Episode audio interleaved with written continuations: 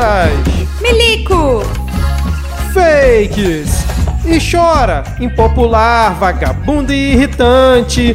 E nesse hospício tá cheio de militar. Nessa quadrilha, mamata é constante. Se tem mazela, sempre pode piorar. Uou! Descaso Pazuello teve aqui. Uou! Pandemia ajudou a destruir. Uou! Os tratamentos servem pro Jair. Se vai matar, eu vou falar. E daí, irmão? Bem-vindo ao governo infernal. É ano após ano, surreal, tem o Queiroz. Até aqui, condução drástica e trágica. O mito faz merda e é bem normal. Caramba, são muitos! Quais são os crimes? Eu não lembro de todos os crimes do cão. Já já vem o tombo, aguardem. É fisicamente impossível o Aras ignorar. E é por isso que ele faz o que quer, meninos. Paulinho inventa, o mercado lucra intenso. E o Onix de inseto vai falar. E o Carluxo sempre, Sempre causa, causa tumulto. tumulto. No Rio tem seguro, nunca vai trabalhar. Uou! Tem o Ciro Nogueira e o Roma. Uou! Indica que o Centrão coloca lá. Uou! Ter Bolsolão em 22 não dá. Agora tem até o Valdemar, não. Bem-vindo ao governo infernal. A grande vergonha internacional. Governo que é caquistocrático e tragicou. O mito faz merda, é bem normal. Só cínico aceita o governo infernal. Bancado por um bando liberal. Brasileiro ficou com a Chepe o Mário Frias com a Teta e o Zé Ruela comando governo infernal. Não dá, não dá. Nos destacamos por negligentes, pois o consagre é incoerente. Brasil padece na pandemia, mas com o voto certo chutaremos esse araque. Que os tribunais condenem correto esse fungo de araque. Ministro Mamata não sabe quem trabalha ali, só vive na boa. Quero que ele volte pro esgoto. Tá ok, tá ok, tá ok, tá ok. Tem tanto merda entre nós, então se preparem. Porque ainda vamos falar de embucha abjeto, de embucha abjeto, Damaris Alves, doutrina muito, Pontes orbita, Queiroga mente acha bom. E na Palmares, Camargo escroto racista, Helena Fracote e o Fábio Mandrião. E a PF aparelhou, o Ibama desmontou. Milícia, milícia. Tem milícia digital, é o inferno virtual. Imoral. Esse é o governo infernal. Bem-vindo ao governo infernal. Até aqui condução drástica e trágica. Outro tchau pro governo infernal. Adeus.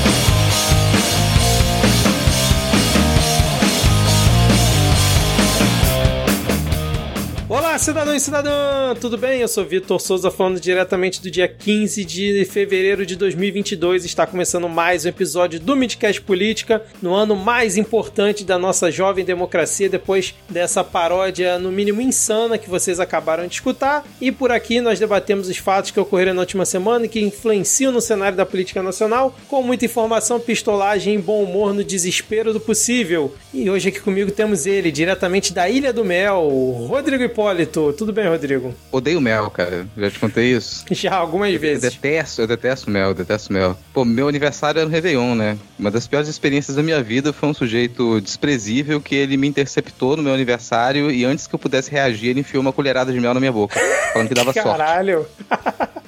Bom, como eu virei podcast, não dá sorte. Mas eu não tô bem, eu tô aqui igual o PT, fazendo pacto com Satanás. E hoje não temos aqui nem Diego Esquinelo nem Adi Ferrer, mas temos duas belíssimas convidadas aqui no nosso Midcast Política. Vamos começar apresentando por ela, que já esteve aqui algumas vezes, como ela mesmo diz, é arroz de festa, né? Diretamente da terra dos nossos saqueadores, temos ela, Letícia Dacker. Tudo bem, Letícia? Tudo bem, boas noites. Hoje eu sou a correspondente de Lisboa. Sim, sou arroz de festa. É muito raro eu recusar convites Inclusive, eu acabei de tirar uma soneca e botei despertador por causa do fuso horário, eu precisava dormir um pouquinho, e então eu estou com esta voz embargada de pessoa que acabou de acordar. Perdoem-me, me deixem. Que isso, nós aqui agradecemos ainda mais com esse convite em cima da hora que a gente fez aqui para vocês duas. E aqui tem compromisso, ouvinte, ó, mesmo é o que? Meia-noite aí, Letícia? É, meia-noite e 40 já, cara. 15 pra, 15 Olha aí, meia-noite e 40, Letícia começando É. agora a gravar com a gente essa Ah, maratona aqui. ó. Ainda vai gravar paródia, segundo ela, hein? É, Rapaz. Letícia, que é do Pistolando Podcast, se por acaso algum Isso ouvinte aí. perdido aqui ainda não, não, não ligou o nome à pessoa, né? E fechando aqui a nossa apresentação, temos ela aqui estreando no Midcast Política pela primeira vez, diretamente da capital da esperança. Temos ela, Ana Raíssa, seja muito bem-vinda ao Midcast Política. Muito obrigada, é um prazer estar aqui. E Capital da Esperança, né? Talvez dia primeiro. É, mas é um prazer, muito feliz pelo convite, sou um ouvinte assíduo do- de vocês e tô naquela situação do brasileiro, né? Muito triste por viver no país do Paulo Guedes, mas muito feliz por viver no mundo onde o Olavo morreu. Começamos bem esse episódio, esse episódio aqui. Ana, você participa de algum podcast para já dar o jabá aqui logo no início? Ah, já vou fazer meu jabá. Eu participo, eu falo de literatura com o Lucas Mota, que é escritor de ficção científica e fantasia, lá no Suposta Leitura, um podcast que já tem uns três anos e que a gente começou com o compromisso de falar de literatura, mas quem escuta a gente sabe que a gente fala de política, né? E eu acho que é um o filtro, né, para a gente ler a, a, a nossa sociedade é sempre as artes e, e no nosso caso é sempre a literatura. Então a gente está lá de 15 em 15 dias com episódios de mais ou menos meia hora falando de clássicos ou contemporâneos ou o que der na cabeça e releituras e tal. Tô nesse mundo aí do todo ano é o ano do podcast no Brasil, né? Tem três anos que comemoramos. Excelente, excelente. Então, ouçam suposta leitura e ouçam Pistolando Podcast, principalmente os episódios sobre a Ucrânia, né, Letícia? Exatamente, temos dois, inclusive. Corram lá. É, pra quem não pegou a referência, que a Letícia reclamou que a gente não indicou o Pistolando É, na né? última semana. É, pois é. Bom, lembrando que se você quiser seguir o Midcast nas redes sociais, nós estamos no Twitter e também no Instagram com o perfil podcastmid. Rodrigo, Ana e Letícia, por favor, deem suas arrobas aí para os ouvintes, caso queiram interagir com vocês e mandar ali emoji do Olavo de Carvalho, por exemplo. Bom, pra quem quiser a minha arroba, minha arroba tá liberada. É, eu sou arroba Lhama na Lama no Twitter, porque Lhama é o melhor animal. Tá certo, né? Eu sou arroba pacamanca. Paca é o pequeno mamífero manca porque ela manca. E é só isso mesmo. Minha arroba não é nada zoológica, né? É só Ana Raiz, R2S. Também tô lá mais assistindo o Twitter do que participando, mas é sempre bom manter contato por ali. Maravilha, então, excelente. Agora, sem mais delongas, Rodrigo, vamos iniciar o episódio com o bloco. Secretaria Especial do Jiu-Jitsu New Yorkiner.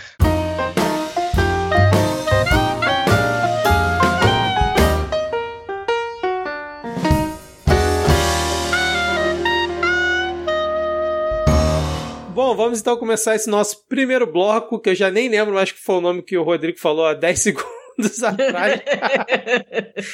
Mas vamos aqui falar sobre a Mamata Frias, porque ela está de volta. A gente já tinha comentado sobre ela no nosso episódio 45 da temporada passada, lá em 10 de dezembro, quando o Mário Frias supostamente teria contratado uma empresa sem licitação por 3 milhões e meio, que a empresa não tinha funcionário, a- a sede era numa caixa postal, né? Se você quiser relembrar, volta lá no episódio ou busca aí no Google. Mas agora parece que novamente Mário Frias teve a sua mamatinha da vez, pois ele fez uma viagem para Nova York para encontrar o seu grande amigo Renzo Grace para discutir ali produção audiovisual na cultura e no esporte, um projeto cultural revolucionário.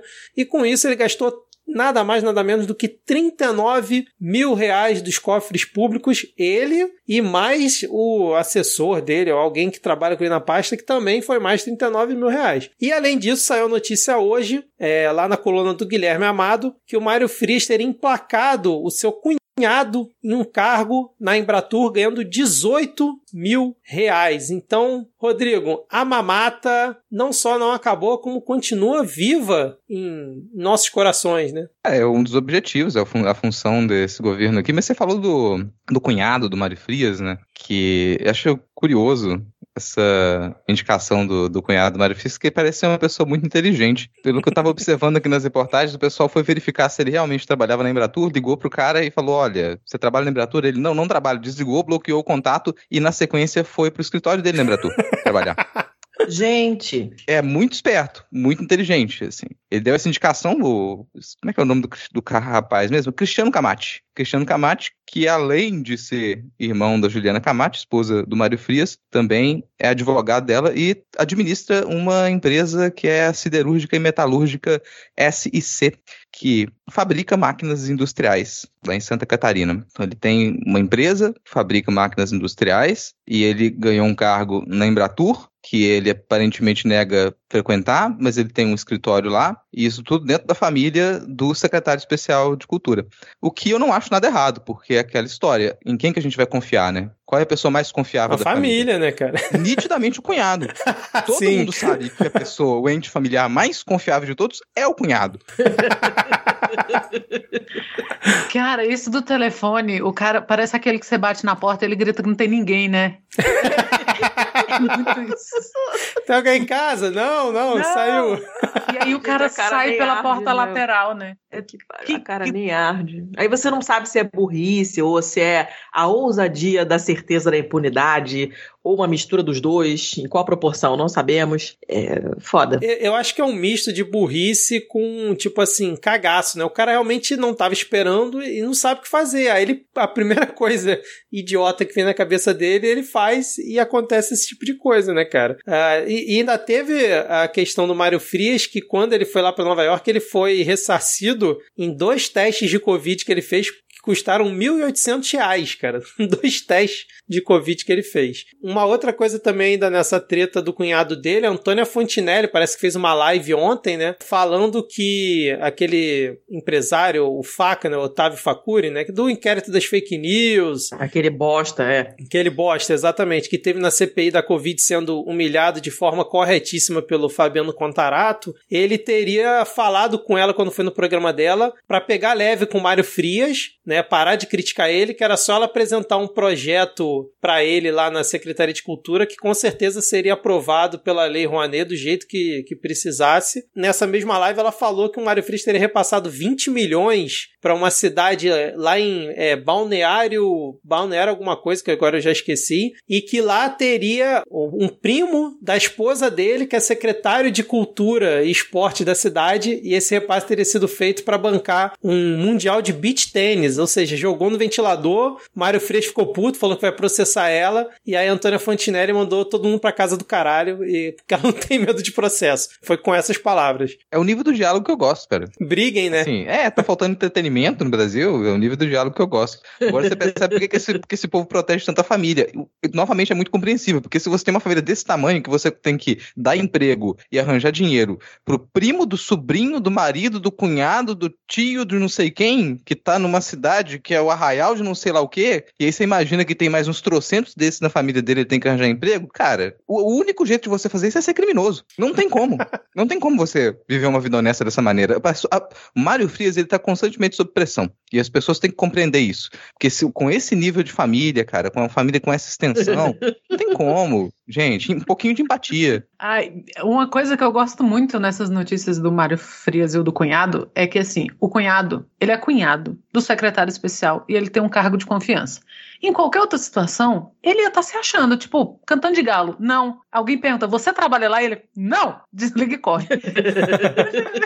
Velho, tipo, teoricamente você não tem motivo nenhum pra fazer isso, né? Tipo, você tá amparado por todos os lados, mas pelo cunhado, né? Então, assim, É, exatamente. E, e a cidade é Balneário Rincão, em Santa Catarina, que eu nunca tinha ouvido falar Rincão. até hoje. Rincão. Balneário Rincão, cara. Não, não merece nem comentário esse nome. Eu, É- eu é- sofro, é meio- eu sofro de nome escrotofobia, inclusive, inclusive de lugares. Então essas coisas meio que me incomodam. Não, e, e é meio é, contraditório, né? É um balneário ou é um rincão? É. Como assim? Cara, eu vou te dizer que o cara fica com medo. No, no caso do cunhado dele, fica com medo porque, bom, essa é a vida horrível quando você se envolve com a máfia, se envolve com crime, se envolve com corrupção. Você vive uma vida constante de tensão. Porque você sabe que você está fazendo alguma coisa errada. Aí, mesmo quando te questionam sobre algo que não é errado, você já tá com os dois pés atrás. Você já fica com medo. E você pensa, nossa, não é errado ele ter um cargo de confiança. Um pouco antiético? Sim, pouco antiético.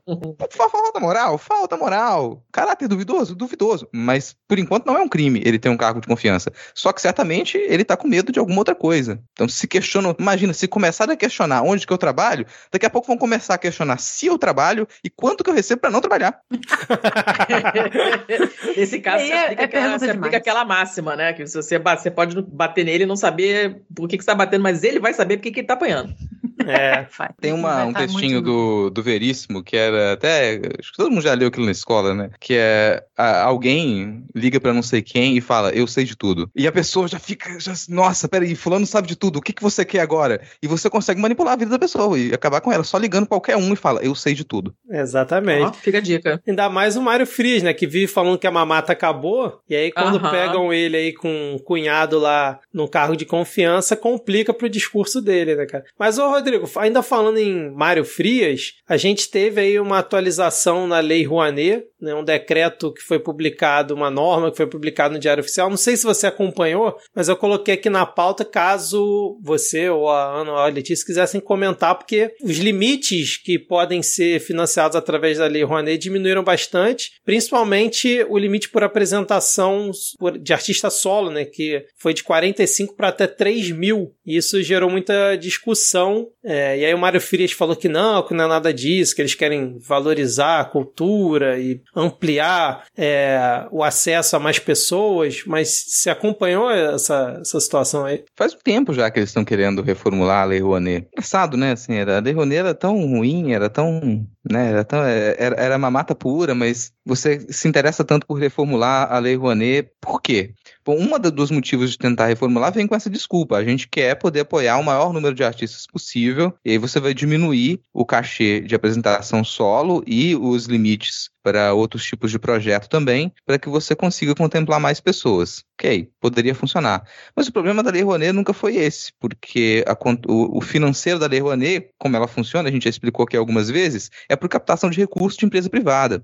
Então, se você pensa, você teve seu projeto aprovado, o governo vai te dar dinheiro? Não, não vai te dar um centavo. Não vai te dar um centavo. Você, quando tem o projeto aprovado, isso significa que você pode recorrer a empresas para que elas financiem o seu projeto e tenham isso abatido em impostos. Então, diminuir o valor que vai se pagar para artista não muda em nada. Isso não é positivo para ninguém. Não é positivo para ninguém. O que acontece é que muita gente não consegue ter os seus projetos aprovados, porque não sabe ler edital, porque não sabe escrever, porque os seus trabalhos eles não têm relevância nenhuma. Curiosamente, isso acontece muito com o pessoal de direita que acha que só porque se intitulou artista que, e tem algum tipo de reconhecimento ali no seu núcleo, ele deve ter o seu projeto aprovado, mas não consegue ler um edital. Então você cria uma ilusão aí. Além do que, sei lá, você pensar hoje em dia que o limite de 3 mil reais para apresentação individual, apresentação solo, de artista, você está imaginando o quê, gente? Você está imaginando que a pessoa vai conseguir fazer é, quatro, cinco, seis apresentações por semana? Você tá imaginando qu- quantas apresentações você acha que uma pessoa consegue financiar pela Lei Rouanet? Não é lá muita coisa. Então, às vezes, você faz um projeto gigantesco, você tem que contar o tempo que você gastou para fazer aquele projeto,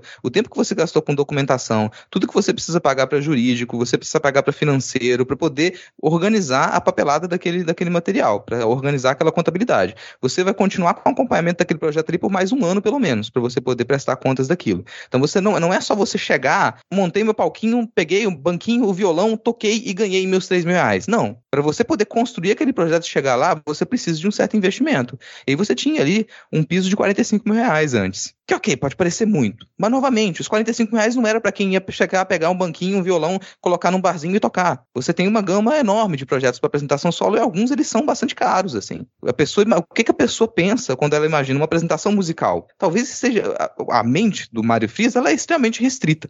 Ele não consegue Sim. imaginar uma grande tão educado. variedade de tipos de apresentações artísticas. Talvez ele nem tenha frequentado esses espaços. Então ele Talvez. tem essa dificuldade e muita gente que está com ele lá também. Mas não é só ele. Vamos imaginar que, de forma generalizada, a população não tem acesso à cultura e a uma diversidade cultural. Então você, quando você fala, estou restringindo aqui para 3 mil reais, para muita gente vai falar, nossa, 3 mil reais é muito dinheiro.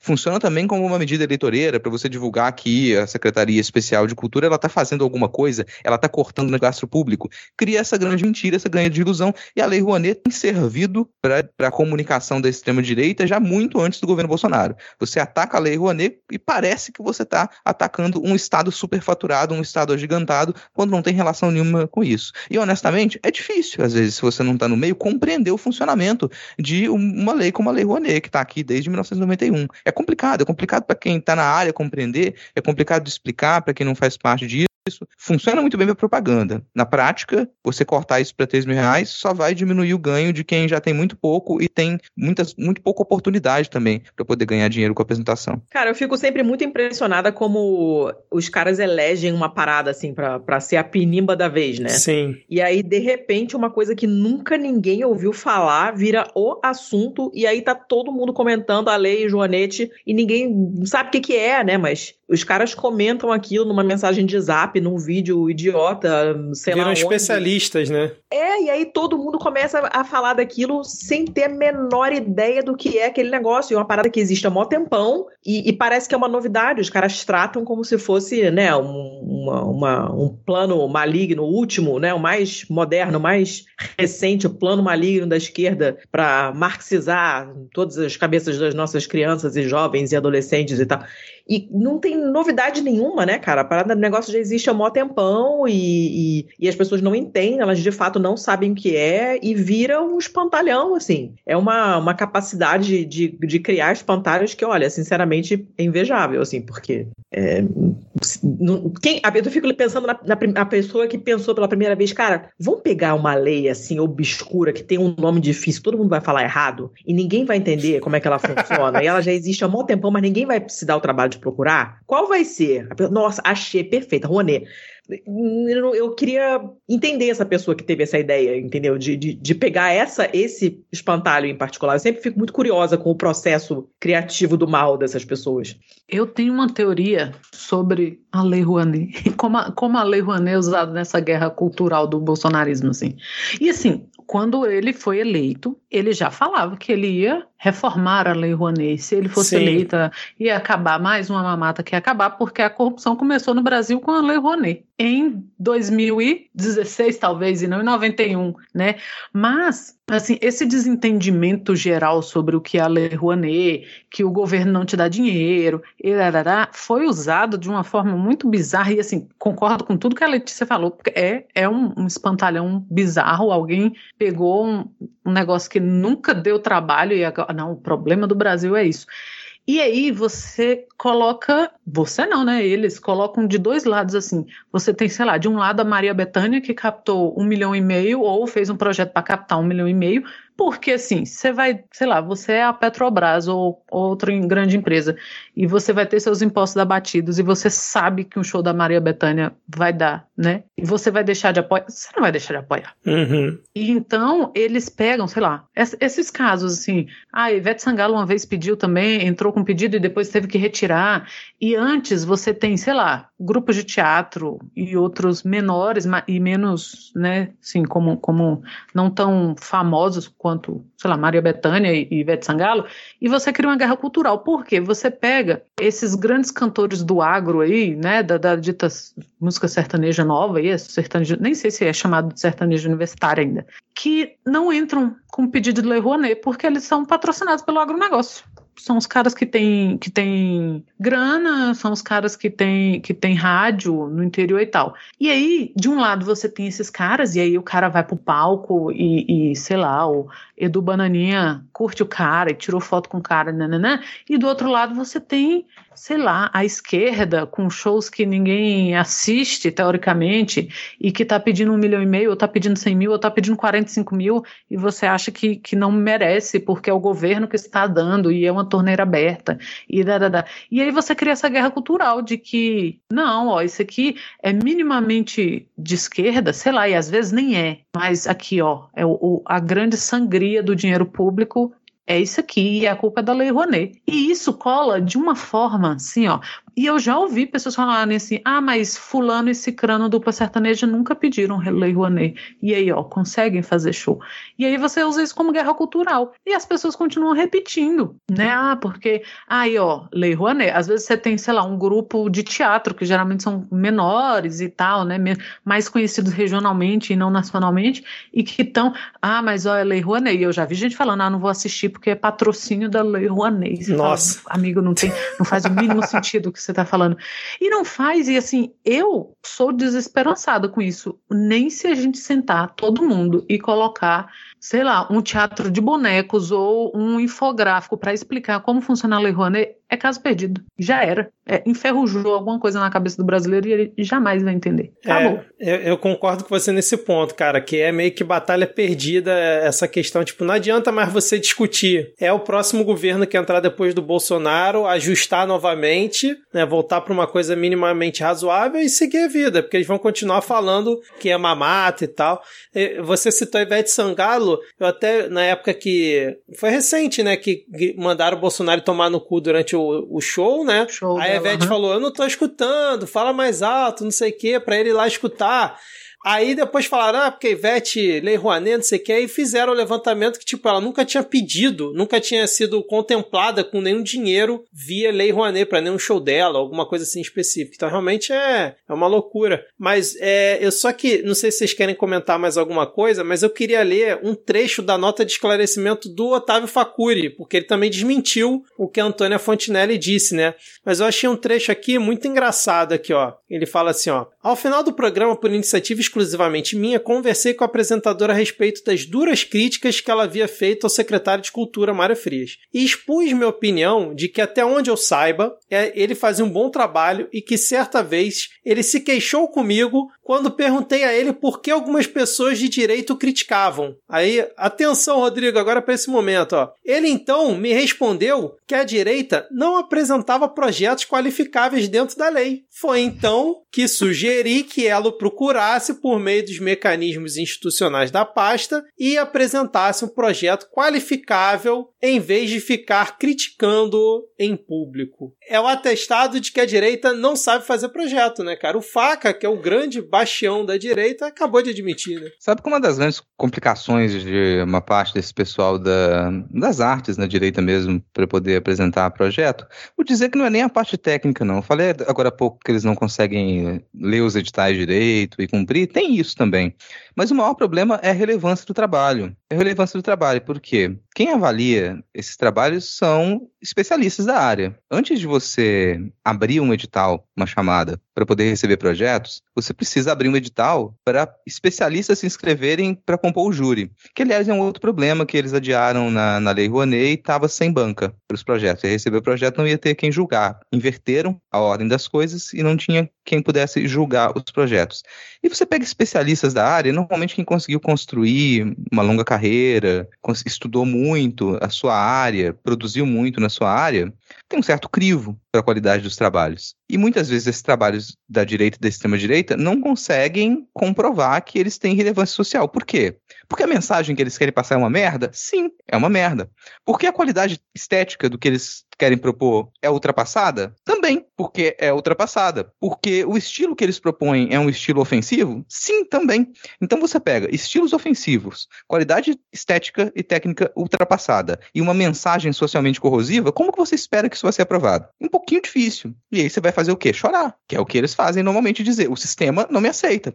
Eu vou voltar aqui ao exemplo que a gente usava, eu vou pronunciar o nome dele, desculpa por gerar possíveis ânsias de vômito em quem nos escuta, mas a gente comentava muito do que do do, exemplo Weintraub, que é uma pessoa que nunca conseguiu nada na vida porque ele está muito abaixo do mediano. Ele não tem qualidade, ele não tem expertise e por isso ele não era reconhecido pela sua área. A pessoa ela acumula frustração, acumula frustração e a única maneira dessa pessoa conseguir chegar ao poder é transformando todo o sistema para que essa pobreza intelectual ela consiga dominar alguma coisa, que foi o que ele fez. E passa a vida inteira falando: "Nossa, a academia ela é aparelhada, é tudo uma grande panelinha, é isso e aquilo outro. Eu sou totalmente incompreendido o fundo é esse. O fundo é uma pessoa completamente incapaz. O que, é aliás, se... né? É, e que é o, que se aplica em certa medida ao Mário Frias, né? Mário, Mário Ru, Total. Né? Sim, é, o cara tá ele, ele é o retrato do, do frustradão, porque não tem um pingo de relevância e nem de, sabe? E o Rodrigo falou de, né, do cara tá lá reclamando que, ah, meu projeto não foi aceito, essas coisas. Quem, antes de virar secretário, andou reclamando disso, por incrível que pareça, foi o Alvin, né? E aí, na primeira oportunidade, o que que ele fez? Ele emulou o Goebbels. É. Que é o que eles fazem. Então, você sabe? Você falou, olha, amigo, tá meio ultrapassado isso aí. Isso aí é um pouco terceiro Reich, talvez não pegue bem.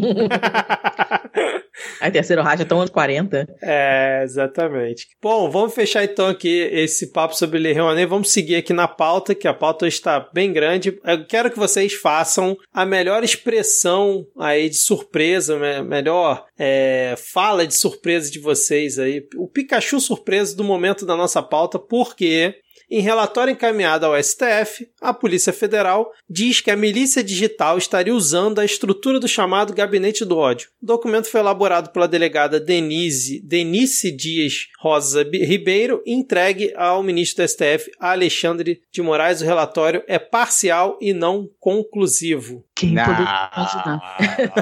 não. Tá tirando esse tipo de notícia de onde, Vitor? Qual a sua fonte pra falar isso? Ah. De onde? Carluxo? Nu- Nunca envolvido nessas coisas. Isso aí saiu onde? Portal 347? Cada Capital? Quem que deu esse, quem que deu esse furo aí? É, novidades Anônimos? Perfil Twitter? Falou isso? Não é.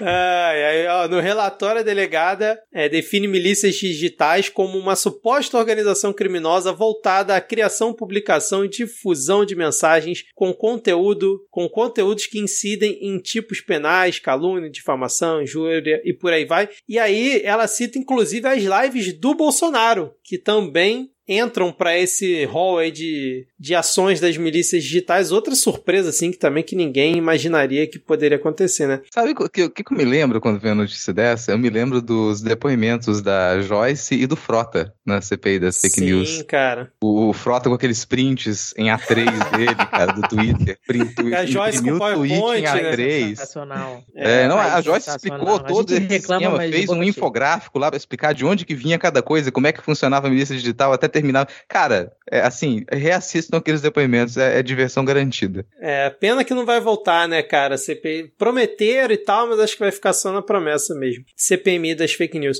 Mas falando em fake news, vamos citar uma aqui que rolou bastante essa semana, vinda do campo da esquerda, do campo progressista, aí como você queira adjetivar, porque não foi visto em lugar nenhum, nenhum perfil de direita divulgou, nenhum, nenhum canal do Telegram foi visto divulgando da- pela galera que costuma estar acompanhando esses grupos, né? Mas a notícia que surgiu essa semana é que o Adélio Bispo, né, o que deu a facada no Bolsonaro em 2018, teria prestado um novo depoimento à Polícia Federal e informado sobre pressão que o ataque teria sido encomendado pela campanha do Fernando Haddad à época. E aí, ontem, a, hoje, não foi hoje, a Polícia Federal veio a público desmentir que tenha tido um novo suposto depoimento aí do Adélio, falou que não teve nada disso. E aí, como é que vocês viram esse caso? Porque foi muito curioso, né? A, a própria direita não estava alimentando essa história, e aí veio alguns perfis ali de esquerda e tal, surgiram com isso do nada, e o negócio se espalhou, né? Vocês acompanharam isso? Na minha bolha apareceu bastante. E, e todo mundo ficou com o pé atrás, né? O pessoal em geral não reproduziu assim, não. O pessoal, nossa, que perfil esquisito isso aí, esse é anônimo, que não é.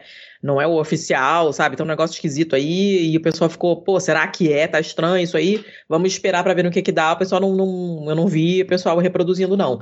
Mas apareceu. Apareceu de várias fontes diferentes, assim. Quer dizer, várias fontes diferentes. É sempre a mesma fonte, mas em várias redes diferentes, de vários perfis, assim. Tava, tava rolando. Mas o pessoal acho que tá meio escaldado, assim. E, e ficou. Pensou duas vezes antes de passar pra frente, sabe? É, mas eu vi que chegou até no Noblar, se eu não tô enganado, né? O... Sim, acabou chegando nele, mas eu acho que não foi tão automático assim. O que apareceu pra mim não tanto no Twitter, mas na, nos meus grupos de Telegram. O pessoal, Uhum. nossa, vocês viram isso? Tá esquisito, não tá? Sabe? Foi sempre bem, bem criticado, assim. É, Não entendi. Tô confusers com essa história. É, pra mim também apareceu meio, galera meio desconfiando, meio, mas não sabia que tinha chegado no Noblar, mas o Noblar tá naquele desespero, né? Uh, O sim, Noblar, desde que Michele Bolsonaro sumiu aí da, da mídia, ele tem mais quem elogiar e ficou doido. Tava meio doido antes, né? Então, mas foi uma coisa. Tanto que quando eu ouvi falar de Adélio, eu até pensei assim: será que morreu? Porque tinha muito tempo que não. O que, que aconteceu, né? Mas, assim, apareceu pra mim nesse, nesse tom, assim, que a Letícia falou: meio a galera meio desconfiando, meio, ó, tá estranho isso aqui e Não tal. conheço o perfil, É, né? esses um nome estranho. Pois é, o que me leva a acreditar que não é tão difícil você duvidar de uma coisa assim, sabe? De onde que vem? Esse perfil tá estranho. Eu acho que, é- que é mais, né, no, no contexto geral das fake news, é aquele negócio meio. Ah, é mentira, mas eu, eu diria isso, ou eu queria que fosse verdade, então eu vou passar pra frente. É meio Uhum. assim, porque parece, tudo é, parece meio óbvio, assim, meio olha aí, né? É, seria uma coisa que não seria nada absurdo, né? A, a PF no, no estado atual, como é que se diz? Pressionar o Adélio pra soltar uma coisa dessa. Seria um negócio muito absurdo, mas como ele tá no Brasil do governo Bolsonaro, a gente, né? chegou, Mas... a gente chegou num ponto tão surreal que a gente de fato tem dificuldade de distinguir o que é verdade e o que é total insanidade, assim. As coisas É. mais bizarras, você inicialmente duvida e você vai olhar, caraca, não é que esta merda aconteceu, porque tipo, a gente chegou realmente naquele ponto em que quem tem limite é município. As, as coisas acontecem e você não tem mais uma fronteira nítida, né, entre a realidade e a, e a total ficção, assim. É um negócio muito doido Uhum. fica difícil pra gente fazer essa, essa, essa triagem, entendeu? É. Rodrigo, Anônimo está plantado indica- aí na esquina. Cara, pra mim indica que isso repercute um pouco é você pegar quanto, quantos seguidores tem essa, essa conta Anon Novidades. 66 mil seguidores. E aí você pega o público, ali, o, o público que tá no Twitter pela função real do site, que é te permitir falar sozinho. Aí esse, esse o povo que tá no Twitter com essa intenção, e tá correto, não tá errado, pô, essa galera segue às vezes um perfil desse, porque ele surge, surgiu quando? É que surgiu em fevereiro de 2020. Aí você pega começa a seguir um perfil desse, porque ele parece um perfil de esquerda, e você tá querendo seguir pessoas de esquerda, e ele tá xingando o Bolsonaro, e você quer seguir pessoas que estão xingando o Bolsonaro, e o perfil ele tuita coisas que parecem fazer sentido, que corroboram aquilo que você, que você pensa também. E você- se você não tem a preocupação de checar tudo que você observa, você começa a levar a sério essas informações falsas que um perfil desse divulga. E não é nem que você, nossa, eu vou começar a pegar isso aqui e vou espalhar nos meus grupos de Zap, nos meus grupos de Telegram. Mas isso começa a formar uma, um cenário. Isso começa a incluir elementos assim no, no- seu cenário, no- na sua vivência na internet, e daqui a pouco você tá, você tem a sua percepção completamente deturpada do que, que pode ou não pode ser ou, não ser realidade. Essa é a função muitas vezes de algumas dessas contas assim. Então pra gente pode não surtir efeito. E eu concordo que nesse caso, como elas falaram, não também não percebi que repercutiu tanto assim. Mas funciona para muita gente. E às vezes, uma ou outra notícia, ela pode ter consequências é, que, que vão além. Essa mesma conta, por exemplo, que ela tinha tweetado informação falsa sobre quem era o dono do quiosque Tropicália, aí no Rio, Uhum. por exemplo. Ah, é olha, Ih, conta. é Verdade. É verdade. É, isso, isso de alguma maneira repercute, às vezes para menos gente, às vezes para mais gente, e não é a única conta. Você tem muitas outras contas que fazem esse tipo de trabalho. Às vezes é realmente um pessoal progressista, mas com- muito alienado, muito alienado. A gente tem portais que fazem isso, a gente mais na frente pode comentar.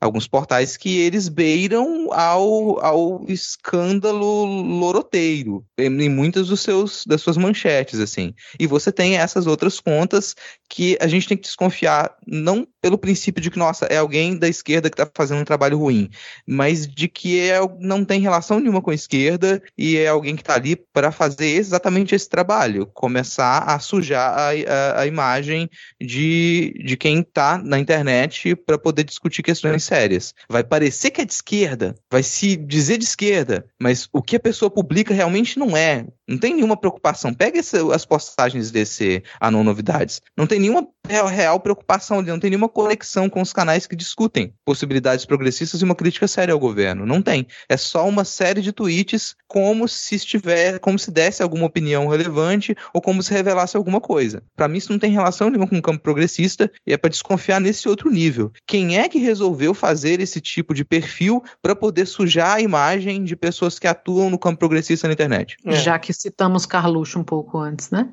Porque vocês lembram da história do pavão misterioso, né? Pois é, um clássico, né, Como cara? esquecer? E é um, um clássico aí da nossa, da nossa democracia. O cancioneiro popular brasileiro. Do- É.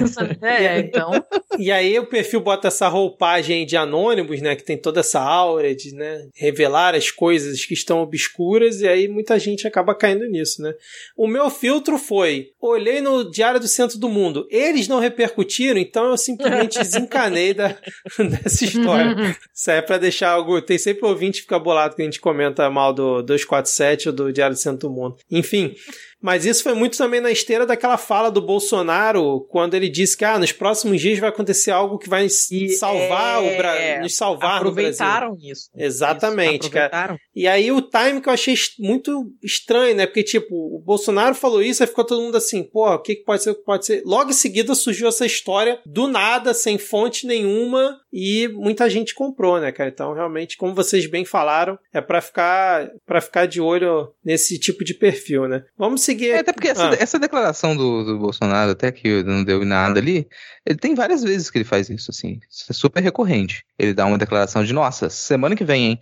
Tem um pouco do agradar os cavaleiros do aguardem, Uhum. tem um pouco disso.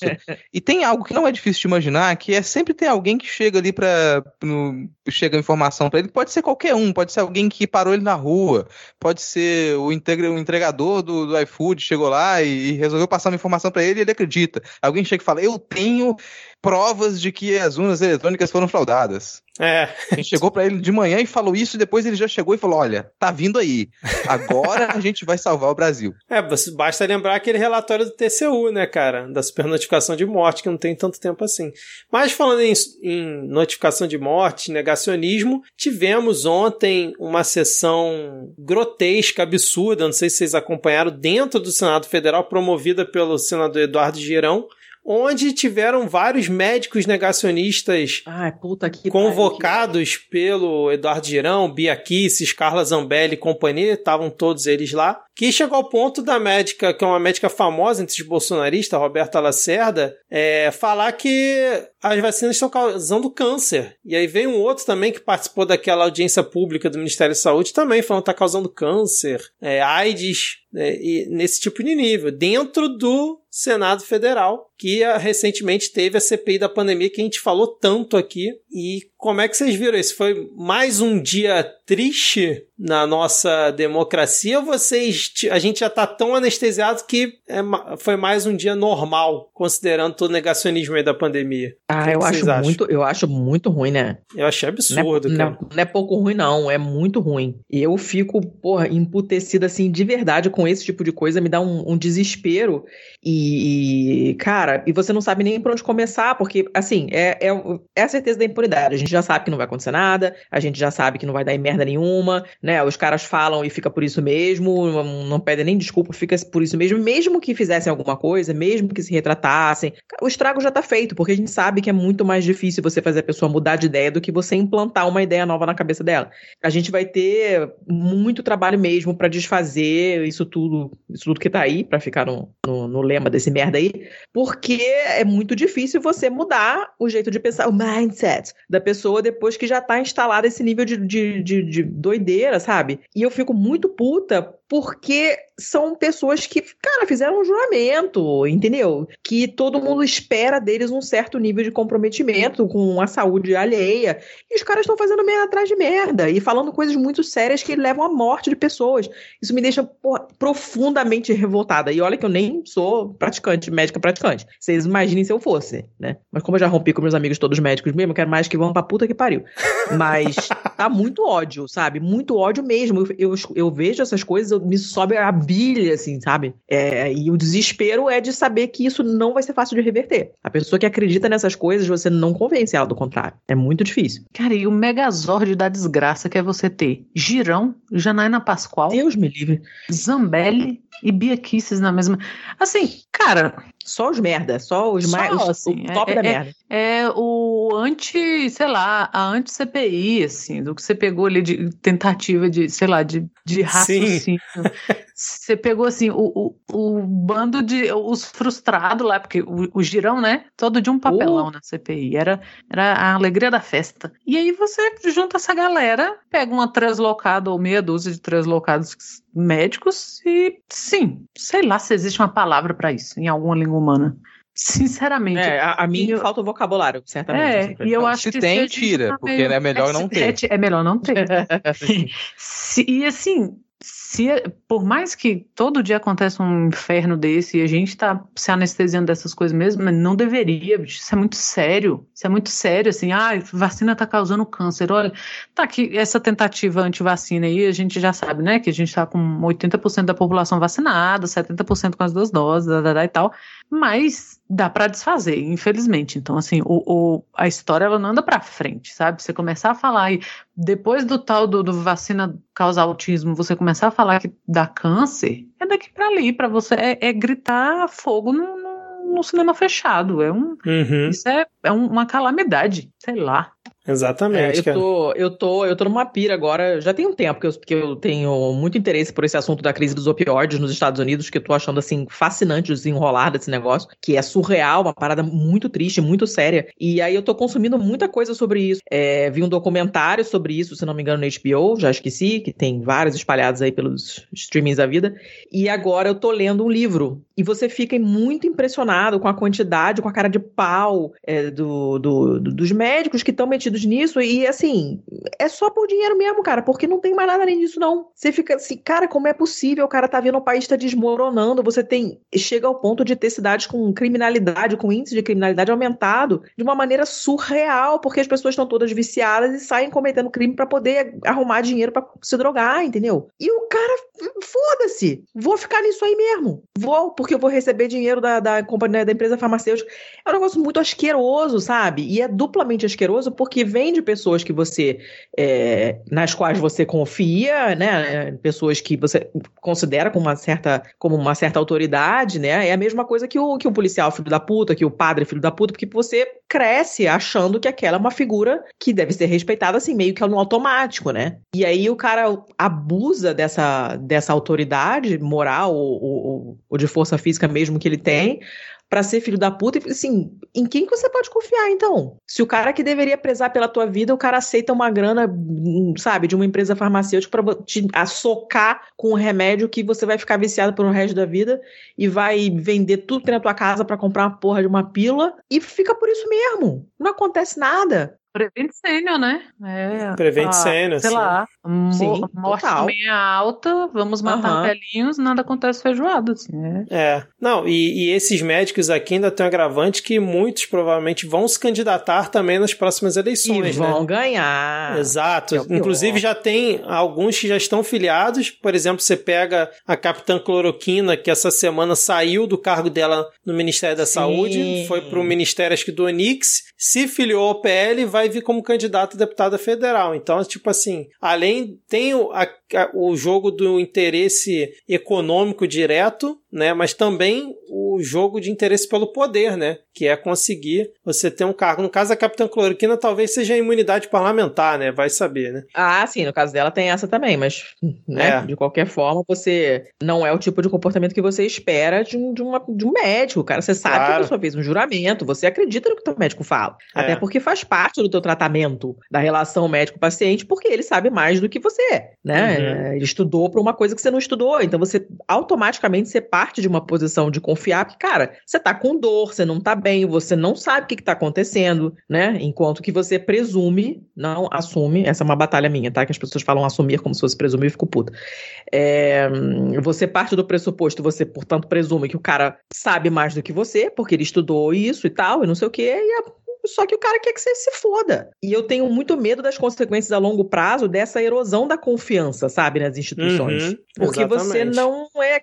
Mesmo que você não, não seja uma pessoa rancorosa, né, não é fácil você retornar a, a esse tipo de, de, nível de confiança. Você passou a sua vida inteira acreditando no seu médico e agora você tá vendo que o teu médico tá cagando e você pode morrer sem ar e tá suavão pra ele. E, não, no final de contas ele é um merda, né? A verdade é, é essa. É, ele é um merda. É. se você vai no médico legal, maneiro, e o cara fala pra você, cara, usa camisinha. Você vai falar, não vou usar porra nenhuma, porque esse cara aí deve ser igual ao outro lá.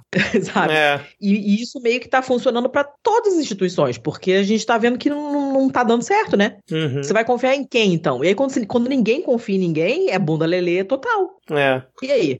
Não, o que eu achei mais feio é que o Senado hoje inaugurou um memorial em homenagem às vítimas da Covid e ontem teve esse absurdo dentro da, da casa, né, cara? E aí, falando em absurdo, o Lewandowski, o Lewandowski determinou que o Ministério da Damares parasse de disponibilizar o canal eh, de denúncias, o Disque 100, para reclamações contra o comprovante de vacinação, que a gente tinha comentado aqui semana passada.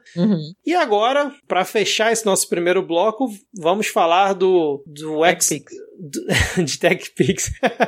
vamos falar do, do extremo da filha da putagem, né? Que é essa galera achando que fazer gesto nazista ou defender nazismo é algo que possa ser tolerado. A gente teve semana passada a questão do Monarca, a gente gravou aqui, né, o, o episódio, e aí um ou dois dias depois que a gente gravou, o Adrilles Jorge, que é aquele sei lá, me falta adjetivos para definir Adrilles Jorge, ex-BBB que era comentarista na Jovem Pan, ao final de um comentário dele no programa da Jovem Pan, fez um gesto que é, estaria imitando uma saudação nazista. No mesmo momento, o apresentador do programa fica indignado, fala, cara, surreal isso. E no Uhum. dia a repercussão foi enorme. Engraçado que rep- esse vídeo do Adriz, ele foi ali no meio da tarde, mais ou menos. Só que a repercussão só começou na madrugada e aí se estendeu no dia seguinte. E aí o Adriles foi demitido pela Jovem Pan. Ele falou que não teve nada a ver, que ele só queria dar um tchauzinho e que não teve é, nada disso. Como vocês acharam isso? Vocês acham que ele realmente teve a intenção ou foi um tchauzinho que o Adriles deu? Tchauzinho. Agora, você imagina, é, é o caso do Alvin, né? A gente falou, citou o Alvin um pouco antes, mas assim, imagina você ser nazista no nível que você, sei lá, mandar embora da Jovem Pan. E não foi por isso, a gente sabe que foi pela repercussão, né? Mas assim, Claro, Cara, claro. na rebarba, assim, o cara viu, a, a porta ainda tava batendo nas costas do outro e ele foi atrás. O que, que ele queria? Sabe, convencer as pessoas que era um tchauzinho? Não, com, aquela, com aquela cara que ele fez, o cara- com aquela expressão que ele tava, né? E todo duro, né? Todo duro, né? Aham, aham, ah, agora sacou, assim. Aí depois foi falar que sofreu, que, que, sei lá, abuso moral na hora de ser demitido. Ah, abuso se moral do tipo, oh, seja 100% escroto, sei lá. Só que não. Sei, não, não sei que, que, que ele. Sabe? Qual, qual era o objetivo ali? Porque um tchauzinho não era, ele fez de propósito. É. E, e ele foi na- nesse, nessa mesma onda do Monark de se de fazer des- de desentendido, porque o Monark é o tempo inteiro assim. O, a vibe dele, dele é essa: não, eu, eu vou ser muito escroto aqui e eu vou me fazer de desentendido logo. isso. Ah, é porque eu não sei. Igual no, Ah, no- no próprio Flow, né? Ele que- é pós-jovem. é, é, aos 30 anos. Ó, nós somos dois moleques idiotas. Vocês têm 30 anos, velho. Você A sabe? parte do idiota ele acertou. É só, só falar do idiota. E aí, você sabe, aí depois fica se fazendo de desentendido de ah, mas como assim um partido assim ia botar em risco a vida dos judeus? Como assim? Como assim? Sabe? Ai, vocês não me ensinam. Eu só estava Aí- tentando aí- entender. É, aí eu só.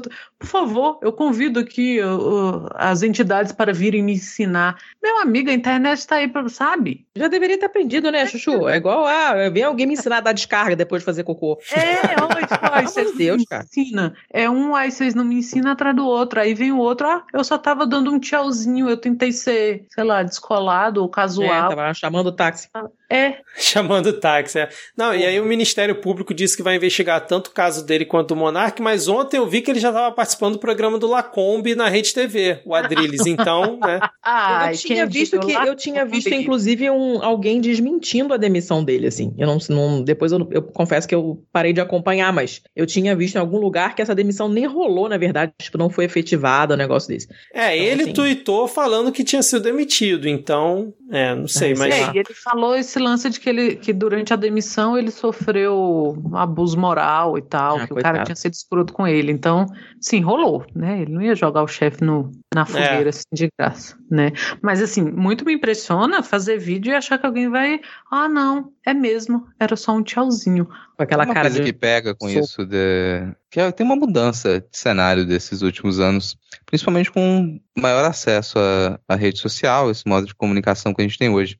Porque essa, essa galera ela sempre esteve aí. Informação para quem está desavisado. Se você acha que você nunca conheceu um neonazista no Brasil, você só não prestou atenção direito. Porque é impossível que você seja uma pessoa adulta hoje e você não tenha conhecido um neonazista seja um, não precisa ser o seu amigo, sua amiga, não. Uma pessoa que você conheceu, fez parte do seu ambiente e é neonazista. Porque é muito espalhado. Essa galera tá por aí. Tem dezenas e dezenas de movimentos neonazistas, neofascistas organizados no Brasil desde que isso existe.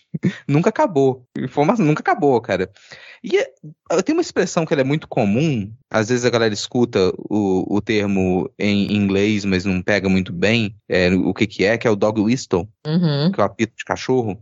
E essa é uma estratégia que essa galera sempre usou, que é você mandar uma mensagem, você fazer um gesto, usar um símbolo, um broche, a, o logo da empresa, o tipo de camisa que você usa, é uma frase jogada no meio da, da sua conversa, e aquilo ali passa batido para a maioria das pessoas, mas para quem faz parte do movimento, a pessoa consegue reconhecer aquele símbolo.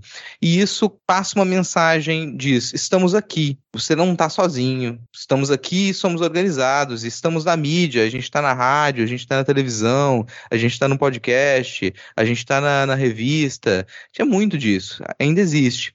Só que agora você joga uma. Você dispara um apito de cachorro e de imediato a galera que já tem uma antena antifascista já pega. Opa, isso aqui é um, uma, uma mensagem. Isso aqui é, e vamos fazer isso aqui reverberar para que não só quem conhece esse código entenda, mas que de forma geral as pessoas compreendam que aqui a gente tem uma mensagem não nazista. E é extremamente comum. O que eu tô falando é, é bastante triste também, porque tá aqui há muito tempo e não vai desaparecer agora. Porque não, só, não são só essas figuras, não é só o Monark, não é só o Adrilles, que eles têm ligação com esse tipo de pensamento e eles propagam isso com todas as palavras ali, em alguns casos, em outros com símbolos que eles estão encobertos no seu discurso discurso mais generalista. Não. É muito alastrado, gente. É muita gente. Se você começa a se atentar para quando que esses símbolos aparecem, como que eles aparecem, aí você se choca, você fica assustado. Nossa, eu vivo num país em que lideranças discursam e propagam ideias neonazistas. Eu vivo num país em que meu professor e minha professora pode estar defendendo ideias neonazistas se eu não percebi que a pessoa que está conversando comigo no bar pode estar defendendo isso e não percebi. É assustador. Já digo quando você começa a perceber você não consegue desver mais, não. E é, a gente deveria ter se preocupado com isso há muito tempo? Deveria. Tem gente que está alertando isso, movimentos antifascistas estão alertando isso há muito tempo? Estão. E normalmente era tirado por menos.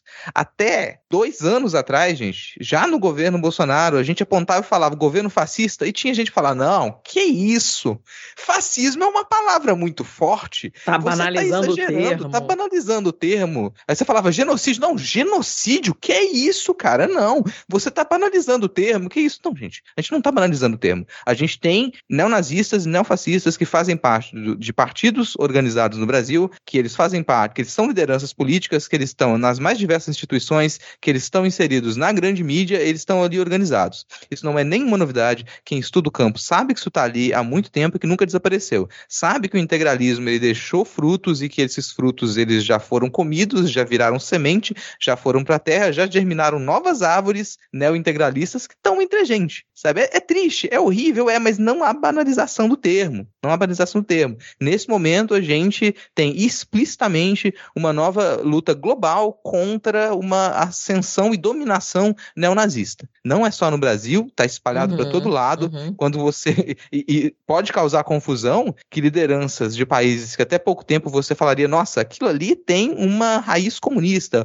uma raiz socialista. É, seria um país que eh, representava uma liderança progressista de esquerda mudou completamente e faz parte de um autoritarismo de extrema direita. É difícil acompanhar essas movimentações? É difícil, mas a, a história ela caminha com a gente. E como a Ana Raíssa falou, nem sempre ela caminha para frente, mas ela caminha pra gente. Se você se deixa arrastar sem perceber para onde você tá indo, você volta no tempo junto com a história. Caraca, merece uma tatuagem essa frase. Perfeito, hein, cara? Que, que fala é essa, hein, Rodrigo? Depois vamos recortar e colocar lá no, lá no perfil do Midcast, aproveitando teaser. que hoje você tá, tá com camisa, né, cara? É, já que temos aqui convidados.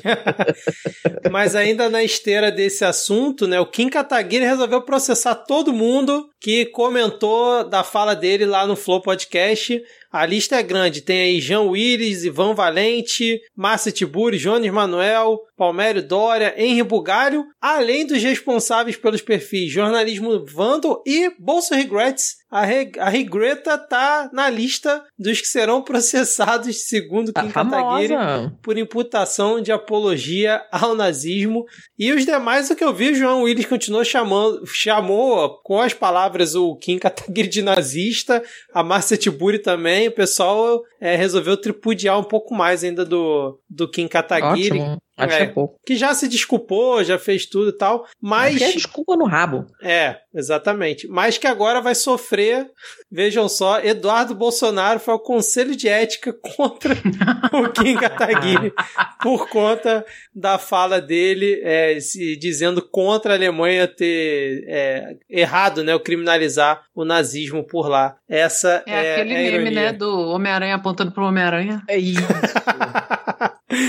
Quem diria? Vocês não tão, vocês não se surpreenderam com a ainda a existência de conselho de ética? Porque eu É. achei que tinha sido abolido. É, exatamente, Como- cara. Como Até assim? porque é só figuração, né? Não, a Não última, a última que foi caçada precisou matar o marido, né? mandar matar o marido, né? Que foi a, a Flor de Lis. De resto, amigo, você tá passando de boa. Não, e eu fiquei, eu realmente fiquei surpresa quando eu vi que Edu Bananinha foi, né? Não, estou protocolando, não sei o que, eu fiquei, bicho, que circo, né? É, Ele é cara. ético pra caramba, né? Fala a verdade. Você tem É, um- e aí, Nossa, mas esse foi, é um é, cara é, ético. é que ele é. E foi bom pro Kim, né? Citando o professor Olavo aqui, Kim Catacoquinhos, que foi a única coisa que o Olavo fez que presta foi esse apelido. E nem presta. Eu nem sabia que era dele esse apelido aí. Eu acho que é. Ou então eu tô dando, né, dando a graça pro santo aí. E assim, a galera que tava fazendo chamada de, de notícia tava super feliz de colocar assim, Eduardo Bolsonaro e PT, né? É verdade. Aí assim, que olha só, é tudo a mesma coisa. Uma Exa- escolha muito difícil. Exatamente, cara, muito bem observado. Bom, agora já quem tá falando aí, a gente a Ana comentou comentou sobre o PT. Rodrigo, vamos para o nosso próximo bloco, que é qual? Querido ex, que acabou com a minha saúde mental, ficou milionário e virou uma subcelebridade.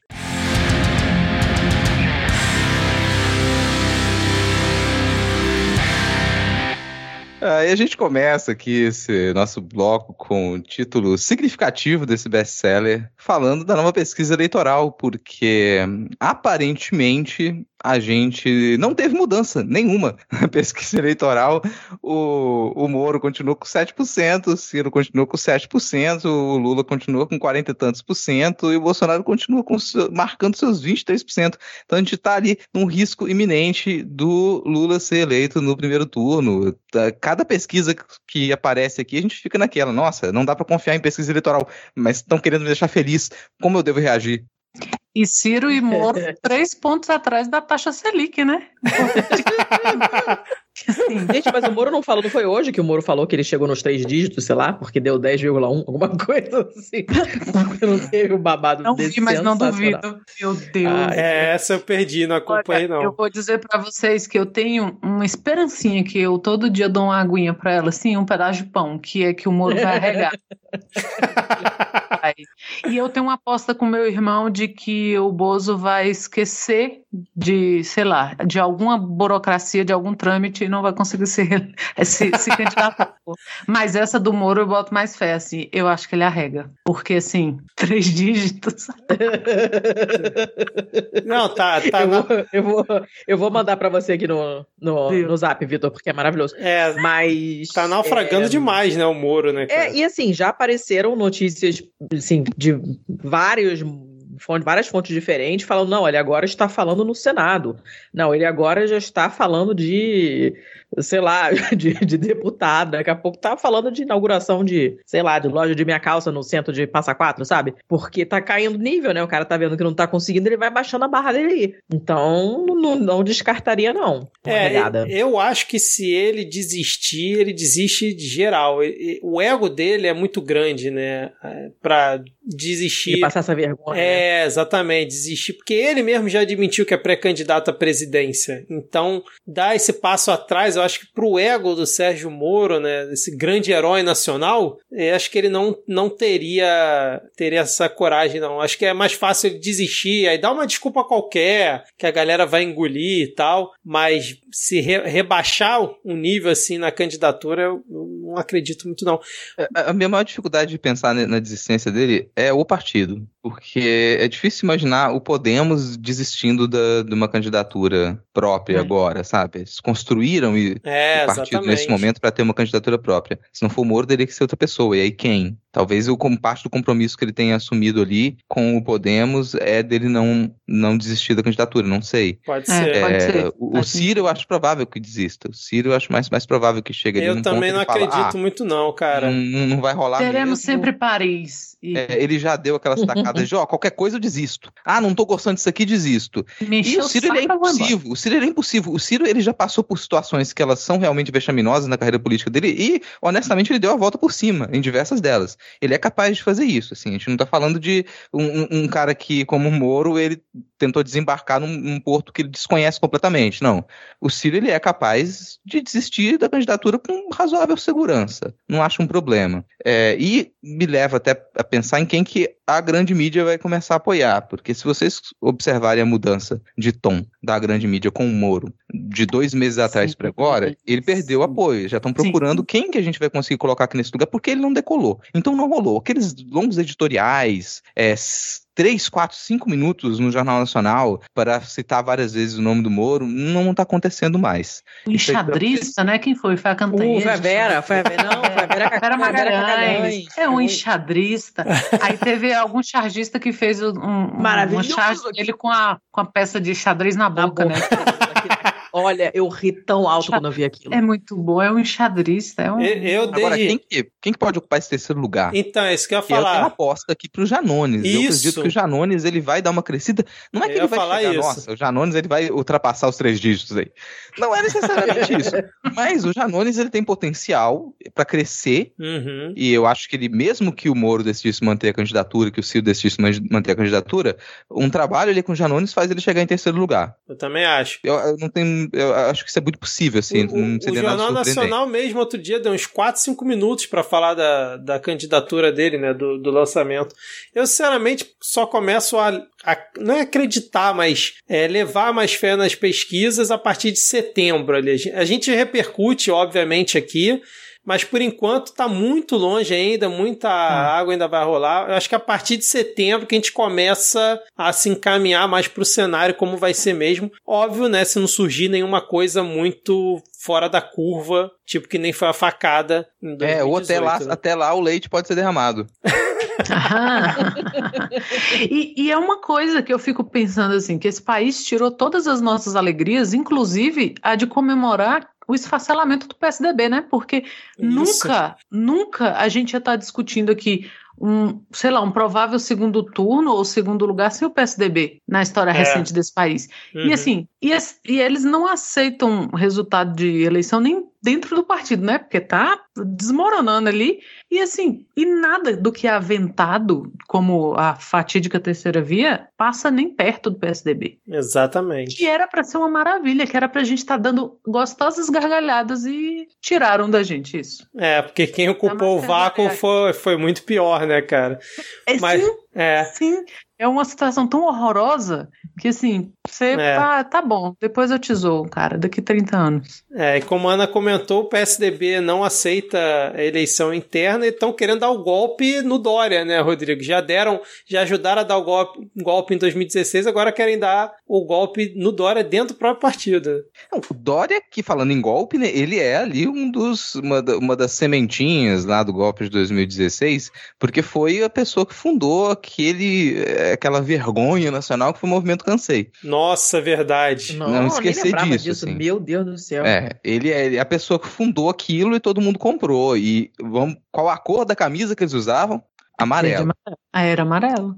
E que depois virou a camisa do Morobloco, né? Que é a mesma, a estética tá ali, porque a crise É. também é estética, né? E assim, o Dória, ele tentou fincar uma ideia que, que cada vez mais ela parece ficção, que é a existência de um novo PSDB, a existência de uma juven nova juventude do PSDB, que tem essa nova cara, esse novo jeitão Faria Limer, mais descolado, que sabe fazer piada, que sabe brincar, que tem a startup no seu DNA, mas isso não, não vinga, não vinga, não parece existir ali a ponto de ter esse movimento, que ele é um movimento que inclui juventude do PSDB para retirada do João Dória enquanto há tempo e apoiar o nome do Eduardo Leite para a candidatura. Então, assim, eles querem ter um candidato do partido, não vão aceitar que o partido, ele, como a Ana falou, se desfacelou e ele não tem mais potência quase nenhuma, ele é um partido que ele diminuiu muito, não querem aceitar isso, ainda se comportam como se fosse a segunda potência partidária do Brasil. É patético, é patético, dá um certo constrangimento, você fica com uma vergonha alheia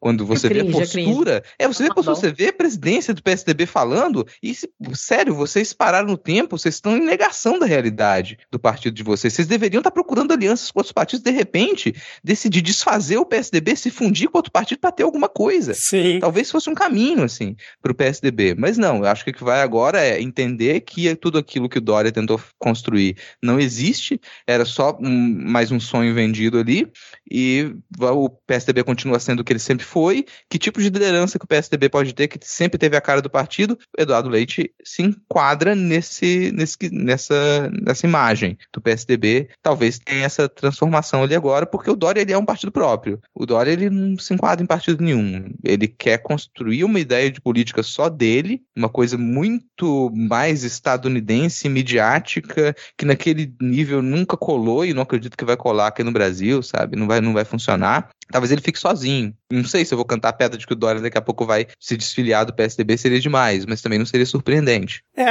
eu fico mais curioso para ver o movimento do Dória do que do Moro, porque o Dória ele tem um ego maior do que o do Moro.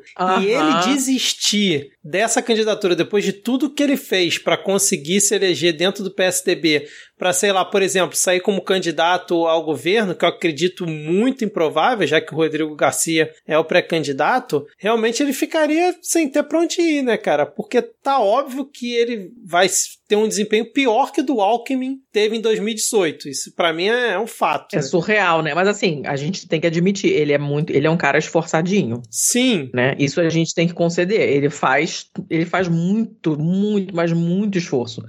E essa rejeição dele é altíssima, eu acho muito divertida. E, e, e Graças pouco, muito né, ao Bolsonaro, obviamente. né, cara? Sim, também. Mas ele é um cara asqueroso, né? Eu acho que isso Sim, fica muito claro. Claro. Ele é muito, muito, muito asqueroso. E também não, não, não sei se eu vejo ele desistindo, assim, porque, justamente como vocês falaram, o ego dele é do tamanho, assim, de Júpiter.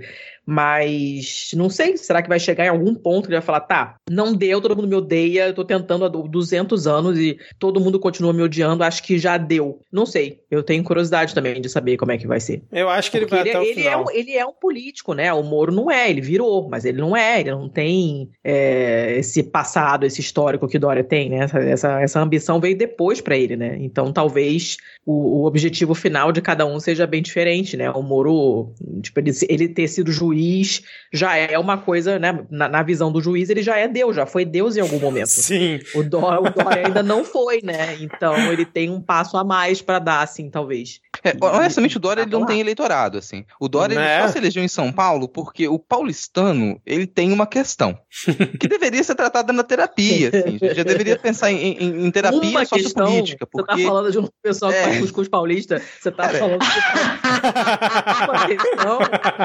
Olha, ó, ó, é uma questão cara pra mim também esse cuscuz paulista. Merda. Cara, se você, se você colocasse um cuscuz paulista pra se candidatar e tivesse PSDB embaixo, ele tava eleito, sabe? Tava eleito lá, porque só precisa estar PSDB embaixo pro paulistano ele votar. E é por isso que o Dória se elegeu lá, não é pelo Dória. Negócio doido isso, né? É pra ser estudado mesmo, cara. Eu É um acho que negócio- esse mito cai nessa eleição, que o Rodrigo Garcia não vai nem pro segundo turno. Segundo turno de São Paulo será Tarcísio contra o candidato da esquerda, ou Haddad, ou Márcio França. Márcio França, entre aspas, assim, né? Candidato da esquerda, né? Mas acho que esse mito vai cair nessa eleição, cara, sinceramente. Mas eu, eu achei curioso que essa reunião do PSDB, né, teve José Aníbal, Gereissati, Aécio Neves, é, tudo na casa lá do Pimenta da Veiga, o Eduardo Leite. E uma das ações que eles estão cogitando é apoiar a candidatura da Simone Tebet, tem 1% nas pesquisas. 2%. eu ouvi isso outro dia e fiquei, uau! Cara, é surreal realmente é, é, ao que se resume agora o, o, PSDB, né, cara? Agora você vê, os caras preferem apoiar a Tebet do que o Dória. Sim, exatamente. Porque foda-se o Dória. Assim, é. Ele é um cara que ele, ele é imune a qualquer tipo de, sei lá, de mínima empatia, assim. Se você pega que a gente está num contexto de pandemia, ele é o governador do estado de São Paulo, que conseguiu meio que soterrar os próprios movimentos de, de fuder com o Butantan ali, sabe? O pai da vacina. E hum. nada disso e mesmo resolveu. Assim colou, é. Né? é, velho, assim. esse cara não convence nem a mãe dele, assim. Não, é. Já era. É, e tem, tem uma coisa que, que o Dória ele não aceita, e não vai aceitar, acho que é da personalidade dele, mas ele quer ser protagonista. E, bom, protagonismo na mídia é uma coisa que pode estourar a qualquer momento, como foi o caso dele. Assim, ele consegue protagonismo na mídia, conseguiu, principalmente no momento ali de início da vacinação. Só que protagonismo intrapartidário não é assim que se faz. Você precisa de um tempo e da confiança de ter uma história com membros daquele partido, que Dória não tem. É isso que, que faz protagonismo dentro de partido para você firmar uma candidatura.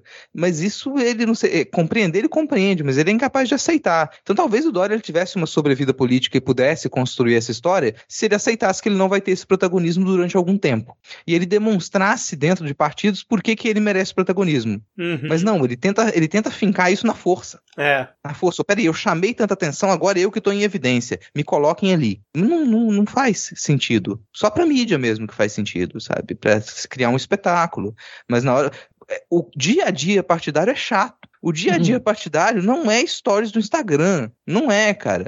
Não é você montar púlpito na frente de, de, de, de palácio e ficar fazendo declaração todo fim de tarde. É. Não é isso aí o dia a dia partidário. Tenta fazer parte da assembleia, tenta sentar em mesa com um monte de velho enjoado e ficar lá 4, 5 horas aguentando aquele pessoal. Não tem como, cara. É chato. E o Dória ele não consegue fazer parte disso. Ele acha que ele tá num programa de TV 24 horas. É. Não, e ele podia muito bem se candidatar à reeleição em São Paulo, disputar com o Tarcísio, ganhar, por exemplo, do Tarcísio, né, impor uma derrota ao bolsonarismo e tal, e depois talvez pensar em 2026 alguma coisa alçar um voo maior, mas realmente ele é incapaz disso, né? Ah, ele tem pressa, né, cara? Ele, ele tá numa, é. num acelera São Paulo, pra agradar, né? pra ser... É. Que ele fazia acelera São Paulo. Assim. Agora, é. falando aí em eleição, vamos, vamos à confusão envolvendo o PT, Rodrigo, Letícia e Ana, por quê, né? A gente teve o Kassab se encontrando com o Lula admitindo talvez apoiar no primeiro turno. Ao mesmo tempo, a gente teve o STF validando as federações partidárias, que a gente já comentou aqui no passado, né? Que foi né,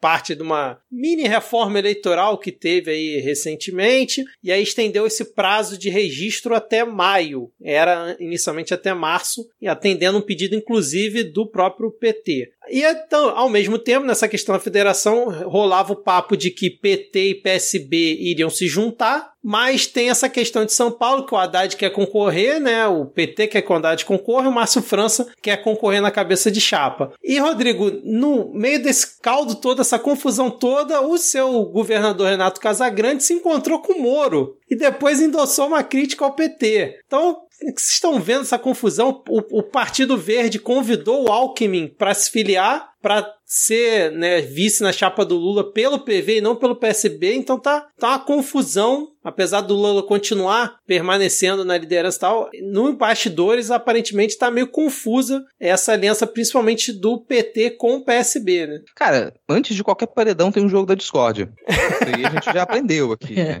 Então você precisa de, de, colocar algumas coisas ali em evidência no jogo da discórdia para depois você poder formar o um paredão. Vou Isso falar é metáfora do, do caso... BBB? Oi? Isso é metáfora do BBB? É. Ai, meu Deus. É, não entendo essas coisas, não. Tô por fora, sou desinformado. É porque aqui, isso aqui é um programa sobre entretenimento. Exatamente. Aqui a gente fala de entretenimento. Cara, eu vou falar primeiro do Casa Grande, já que tá aqui no governador do meu estado. E já aproveito ao falar do Casa Grande de reclamar que o Vitor ele veio compartilhar essa notícia de que, nossa, Casa Grande endossa crítica ao PT, ele manda um link do Carta Capital. Eu não vou clicar no link da Carta Capital. Não vai acontecer, assim. Não vai ser possível. Não posso estar clicando no link da Carta Capital. Que é mais um desses portais que pode até ter tido um começo interessante ali, mas ele começa a se tornar apelativo, a ser uma espécie de clickbait. Daqui a pouco Tá você clica, já. você clica num link, nossa, Casa Grande se encontrou com o Moro e você não imagina o que aconteceu. Aí no link tem uma pirâmide pra você assinar. não, não- não tem como duvidar disso, assim. O terceiro vai te surpreender. E o Casagrande se encontrou com o Moro. E ele tinha se encontrado com Jacques Wagner recentemente também, porque ele tá. é- é- esse é um momento de agenda de encontros de governadores e lideranças partidárias com os mais diversos possíveis candidatos e lideranças de diversos poderes. Isso está acontecendo, não é só aqui no Espírito Santo. Então vocês podem acompanhar a agenda dos presidenciáveis e de quem está responsável pelas campanhas também. Então, Casagrande teve essa série de encontros, talvez tenha outros. E, e ele é do PSB. Já falei que o PSB também é meio qualquer coisa. Dá pra criticar o PSB por ser um partido qualquer coisa. Tem desde gente ali que tá super ligado à, à direita, à extrema direita, até gente que é mais esquerda do que o PT, sabe? Gente que consegue dialogar muito bem com o Boulos da vida. Isso tudo tá englobado ali no PSB. É um partido qualquer coisa. No caso do encontro do, do Casagrande com o Moro, as pessoas às vezes se esquecem que o Podemos faz parte do governo estadual aqui. Tem secretário do, do Casagrande que é do Podemos, sabe? Ah, Pode surpreender. Pô, a gente reclamou outro dia no outro programa aqui do, do Marcos Duval, relator de proposta armamentista no Senado também. O Marcos Duval, ele é aliado do Casagrande aqui no estado. Então, você- quando você pega os cenários estaduais, cenários municipais, surpreende muita gente. Não dá para pegar um cenário estadual e reverberar isso para o cenário nacional a partir das expectativas que a gente tem sobre o que, que cada um desses candidatos, esses presidenciáveis, representa. Não funciona bem assim.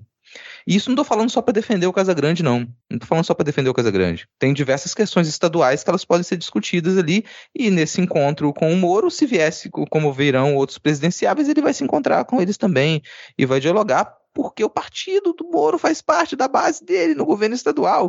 Como é que você acha que ele não vai se encontrar com o pré-candidato do partido que está na base do governo dele, se ele pretende ou não se candidatar para reeleição no estado, que talvez se candidate, sabe? É, há pouco tempo você tinha outras conversas aqui que o Contarato ele entrou pro PT e ele é uma pessoa que também ali estava como aliado em acordo, em conversa com com Casagrande. Para onde ia o Contarato? O Contarato se filiou ao PT e recentemente se encontra também e conversa com Casagrande. É assim que as coisas funcionam. Agora há pouco a gente falou do vexame daquela do, do Senado recebendo um monte de negacionista, amando do girão. Quer saber a parte mais triste disso? É que você, se você resolve trabalhar com política, você vai acompanhar alguns indivíduos proferindo todo tipo de absurdo, te ofendendo pessoalmente, no âmago do seu ser. Como, como disse Letícia, vai subir a bile. E você gostaria Uhum. muito de poder vomitar na cara do sujeito, mas nem sempre dá pra fazer como o Jean Willis, muito bem feito, fez, e na hora cuspiu na cara. Nem sempre dá pra fazer isso. No dia de amanhã você vai ter que sentar com essa, com essa pessoa e conversar com ela para articular a aprovação ou o atraso de algum projeto. Isso vai ter que acontecer. É horrível trabalhar com política nesse sentido. E é aquilo ali que acontece. E aí, se se vê de fora, parece insustentável que se tenha um encontro como se o Casagrande encontrar com o Moro já seria uma, um apoio. Tem toda essa treta do PSB, que ela tem origem lá em São Paulo, porque o PSB quer ter um candidato ao governo de São Paulo e o PT quer que seja outro candidato. Esses dois partidos eles estão em discussão para formar ou não uma federação. A gente pode discutir sobre a federação agora, o que, que isso tem de ruim. Não vou, não tem o complemento. O que, que isso tem de bom? A gente pode discutir o que, que a federação tem de ruim. E o PT e o PSB poderiam formar essa federação. É o maior partido do país com um partido de médio grande porte, porque o PSB não é um partido pequeno. Então essa discussão, sim, ela não é pouca coisa. Só que aí a partir dessa discussão você pega qualquer movimentação regional, estadual, municipal dos partidos e você reverbera numa carta capital como se o Casagrande estivesse ofendendo o PT, com uma declaração simples de que, peraí, estão vindo aqui me encher o raio da paciência.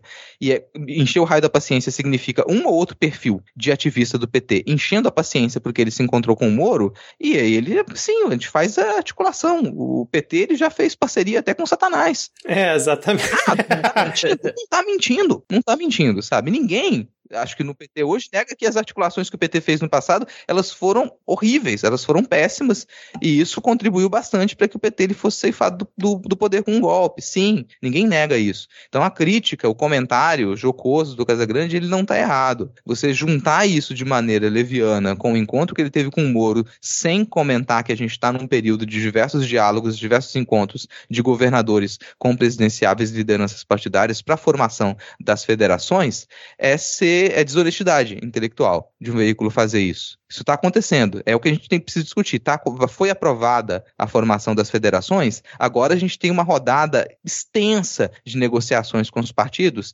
E desculpa, o seu partido ali e o seu candidato, que, você, que, que parece super purista na sua cabeça, ele pode entrar numa federação com um partido que você despreza, com candidatos que você odeia. Isso pode acontecer. E você pode chegar um momento de ter que defender uma maldita chapa com o seu candidato possível eleito à presidência e alguém que assina embaixo em espancamento de professor. É, Você vai ter que passar por isso. A gente vai ter que tratar isso na, na terapia? Vai, mas é a realidade.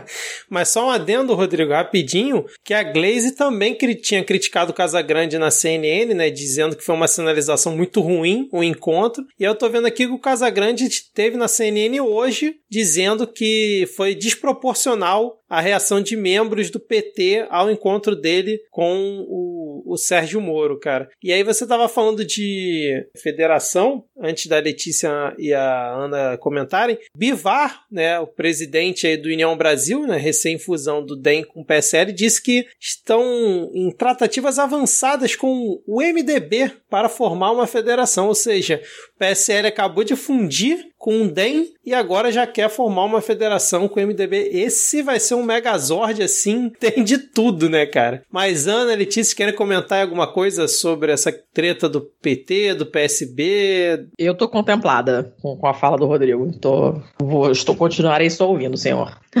Fica todo mundo com medo de comentar, né? Eu só ficava assim, puta que pariu, puta que pariu. É, Tem aham, pra dia além do puta que pariu, assim. Rodrigo conseguiu, mas assim, sabe? Você fica. E é, no fim das contas, ai, fez aliança até com Satanás, inclusive com ele. Então? Sim, sabe? E, e eu acho, é, é, pegando só o ganchinho da- do comentário da Glaze, né? Que foi lá se fazer de ofendida, e a Glaze é a carta capital em pessoa, assim. a vibe dela, a energia dela é dessa, assim, de. Sabe? Agora, o Rodrigo não clicou na carta capital, ele perde coisas ótimas, como o comentário de que era uma tentativa de aliança entre socialistas e o Partido dos Trabalhadores. E por socialistas, eles queriam dizer o PSB. Ah, Coisas tá. que só a carta capital faz por você, sabe? Como se fosse. Sacou? Aí fica. E, e a Glaze, ela tem essa vibe, sabe? De, de carta capital, de. Ah, veja só, que absurdo. Ó, então é, sei lá, você só fica consternado com isso tudo e pensando, né? Ok, estamos no meio da queda, não tem como subir. É, e, e nesse momento o nosso ouvinte que critica a gente no Twitter por falar que o, o podcast é muito petista, que eu até zoei, falei, não, isso aí é coisa do Rodrigo, deve estar um pouco mais feliz hoje, né? Que escutou o Rodrigo criticando aí o, de forma Agora sim, fez o ao PT. Eu vou repetir meu sonho aqui, cara, que é o sonho que eu acredito que é de todos vocês. Eu quero muito, eu sonho em 2023 que a gente possa aqui ter cada episódio desse podcast criticando o governo do PT. Exato. Também, falando mal do Alckmin. Sonho de princesa, É de princesa. Maravilha, ó. E aqui do- com relação a- ao Estado, que, aqui o Espírito Santo, cara, o Casagrande ele pode, de repente, sair como candidato à reeleição para governador. Pode acontecer do Contarato, ele também declarar que vai ser candidato. Se o Contarato declarar que vai ser candidato pelo PT, eu vou fazer campanha pelo Contarato, porque tem grandes chances dele ser eleito. Agora, se o Contarato não for candidato e tiver uma candidatura pífia do PT aqui, como a gente já teve em outros momentos, que não vai ter chance nenhuma, muito- na maioria das vezes, a alternativa menos pior que a gente vai ter é fazer campanha pro Casa Grande para não ter uma perda no governo estadual. Era isso que eu ia perguntar, quem é o candidato bolsonarista aí possível? Marcos Duval? O, provavelmente o Manato de novo aqui, que foi o último candidato e, e não, não vai se eleger. Mas aí a gente corre alguns riscos de outros, de outros partidos de direita lançarem um candidato e poderem chegar a um segundo turno, de repente, aqui. Uhum. Então há de se pensar com muita frieza quando a gente vai já marcar posicionamento meses antes da eleição, quando acontecem encontros para conversa e para articulação. É muito mais lucrativo que a gente consiga firmar um bom diálogo aqui com o PSB, mesmo que não se forme uma federação, a gente tem um bom diálogo, para que de repente a gente tenha um segundo, imagina um segundo turno aqui no Espírito Santo, por exemplo, seria um ótimo cenário a gente ter um segundo turno, entre Casa Grande e Contarato. Uhum. É para poder respirar com, com um mínimo de tranquilidade. Mesmo que você fale, nossa, mas o Casagrande se encontrou com o Moro. Colega, você tá esquecendo que a gente tá, so- a gente tá até o, o nariz de merda? Vocês Uhum, esqueceram disso? O que aconteceu? As pessoas eh, aumentaram o salário de todo mundo? As pessoas estão ao mercado comprar comida. Vocês É, conseguiram comprar comida? Sério, vocês não tiveram que fazer corte no orçamento de vocês? Estão se alimentando melhor agora? O que, que aconteceu? Acabou a estagflação? Tá todo mundo da sua família empregado? Você tá saindo na rua sem medo? Tá... O que, que aconteceu para as pessoas elas resolverem achar que a gente tá às mil maravilhas e qualquer deslizezinho é suficiente pra gente explodir? Não tô dizendo que é pra gente aceitar qualquer coisa, cara. Não tô dizendo, mas a gente tá num ano eleitoral, tá meses ainda da eleição, tá em período de conversa e é a hora de, de pensar muito racionalmente, sem deixar de fazer críticas, mas saber qual é a realidade. Isso inclui a crítica que ainda vigente à aliança entre o Lula e o Alckmin. A gente brinca muito com isso, a gente tá feliz? Obviamente não, cara. A gente tem que continuar a criticar isso. E criticar isso não significa fugir da realidade, de saber que se isso acontecer e a gente tiver ali um cenário em que a gente precisa abraçar o menos pior, a gente vai abraçar o menos pior. É claro, tá Mas a gente não tá feliz e, com isso. Pula. É. E o, o Alckmin que já tá entrando aí no marketing memético da eleição, assumindo o apelido de Chuchu para ele próprio, né, cara? Soltou um videozinho aí engraçado até e ele assume aí que realmente Esse ele eu é não vi, Chuchu. não. Não viu, não? Tá, Não. Tá, tá até aí na pauta aí o, o link. Alckmin usando É, eu o vou apelido de Chuchu. depois. Depois dá Para uma vergonha olhada. alheia, viu? Porque é péssimo. meu Deus do céu. Mas pro nível do Geraldo Alckmin até que foi, foi eu achei divertido, pelo menos, né, Muito cara? espírito pra ele, né? É. Muito- Que presença de espírito foi essa, meu Deus. Ele nunca viu aquilo, na verdade, eu tenho certeza. é possível. coragem Comprada. É possível. Até agora ele não sabe que isso caiu no Twitter dele, né, cara? Certeza que não, certeza que não. Ai, espírito pra aquele corpo. Bom, além disso, né, dessa parte de eleições de 2022, a gente teve o Magno Malta fazendo campanha antecipada pro Bolsonaro Ai, e adivinha só, nada vai acontecer, né? Porque a gente Uhum. já perdeu qualquer esperança. Magno Malta fala claramente que a gente, é, pro público, né, devemos reeleger esse homem, levar ele novamente à cadeira presidencial e simplesmente ficou por isso mesmo. Bolsonaro tinha dito dias antes que ia gastar 300 mil reais no cartão corporativo para fazer essa viagem, usou de palanque eleitoral e é isso mesmo.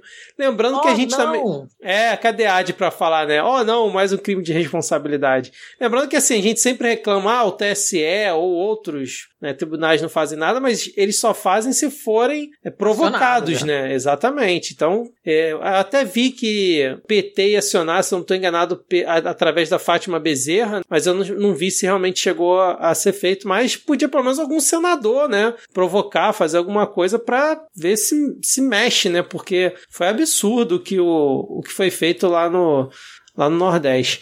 E tivemos. uma coisa que. Ah. Desculpa te interromper, Vitor, até Hum. pra inserir aqui que eu não ia ter. outro- Eu perdi o ponto em que dava pra inserir essa notícia. E eu vou agora mesmo, né, fora do, do tópico. Mas essa coisa de a gente. Me, me deixa muito triste também isso da gente ter que cada vez mais confiar em judicializar todas as coisas. Porque se a gente Oh, não sim. não precisar judicializar, parece que é impossível de resolver e mesmo judicializando não resolve. Tem, foi ontem, hoje é dia 15, então ontem a gente tá gravando aqui no dia 15, dia 14 a, a Câmara aqui de Vitória, é, pra vocês verem, verifiquem a Câmara de Vereadores de vocês, gente, e o que que tá rolando lá. É, a Câmara de Vitória aprovou um projeto de proibição do passaporte vacinal. Ah, Dos 15 vereadores, 9 votaram a favor. E eu queria aproveitar o espaço aqui para poder dar o nome desses vereadores que eles aprovaram um projeto de proibição do passaporte vacinal, que é André Brandino, do PSC, Armandinho Fontoro, do Podemos, Deninho Silva, do Cidadania, Duda Brasil, do PSL, Dalto Neves, do PDT, Gilvan da Federal, do Patriota, Leandro Piquet, do Republicanos, Luiz Emanuel, do Cidadania e Maurício Leite, do Cidadania também. E só pelos partidos vocês já podem ter uma ideia aqui do estado que está a Câmara de Vereadores de Vitória. E esse projeto, ele provavelmente vai, ser, vai ter que ser judicializado também, porque ele é inconstitucional e ele está passando por cima de outras normativas. Isso vai cair, mas você perde um tempo danado, você cria uma legitimidade para um crime, você dá um incentivo para que as pessoas elas não se vacinem, elas e não se preocupem com a corrói, vacina. você corrói a, a, a confiança nas instituições. É, é o como da, da merda. Pois é.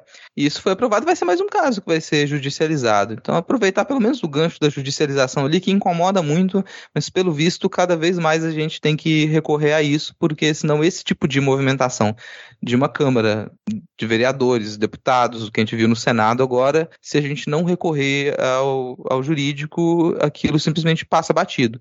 Mesmo que seja depois fazer uma nota, ó, não pode mais, não pode usar o Disque 100 para poder dar palco para antivax, vem depois, a gente já perdeu um terreno, mas também não pode deixar de fazer isso. Exatamente, cara. Agora, Rodrigo, conta pra gente, cara, você tá trabalhando também como so social media do perfil do Lula, cara, porque quando eu li o tweet do Lula feito no dia 13, eu pensei, caraca, parece o Rodrigo falando lá no Midcast. Olha só, o Lula tweetou o seguinte, ó: "Tem gente que me cobra autocrítica. Eu tenho autocrítica, quero sempre melhorar. Mas se eu me criticar, o que quem se opõe a mim vai falar? Eles querem que eu fale bem de mim e que eu fale mal de mim também? E aí uma carinha com a mão no queixo. Foi você que escreveu esse tweet, Rodrigo?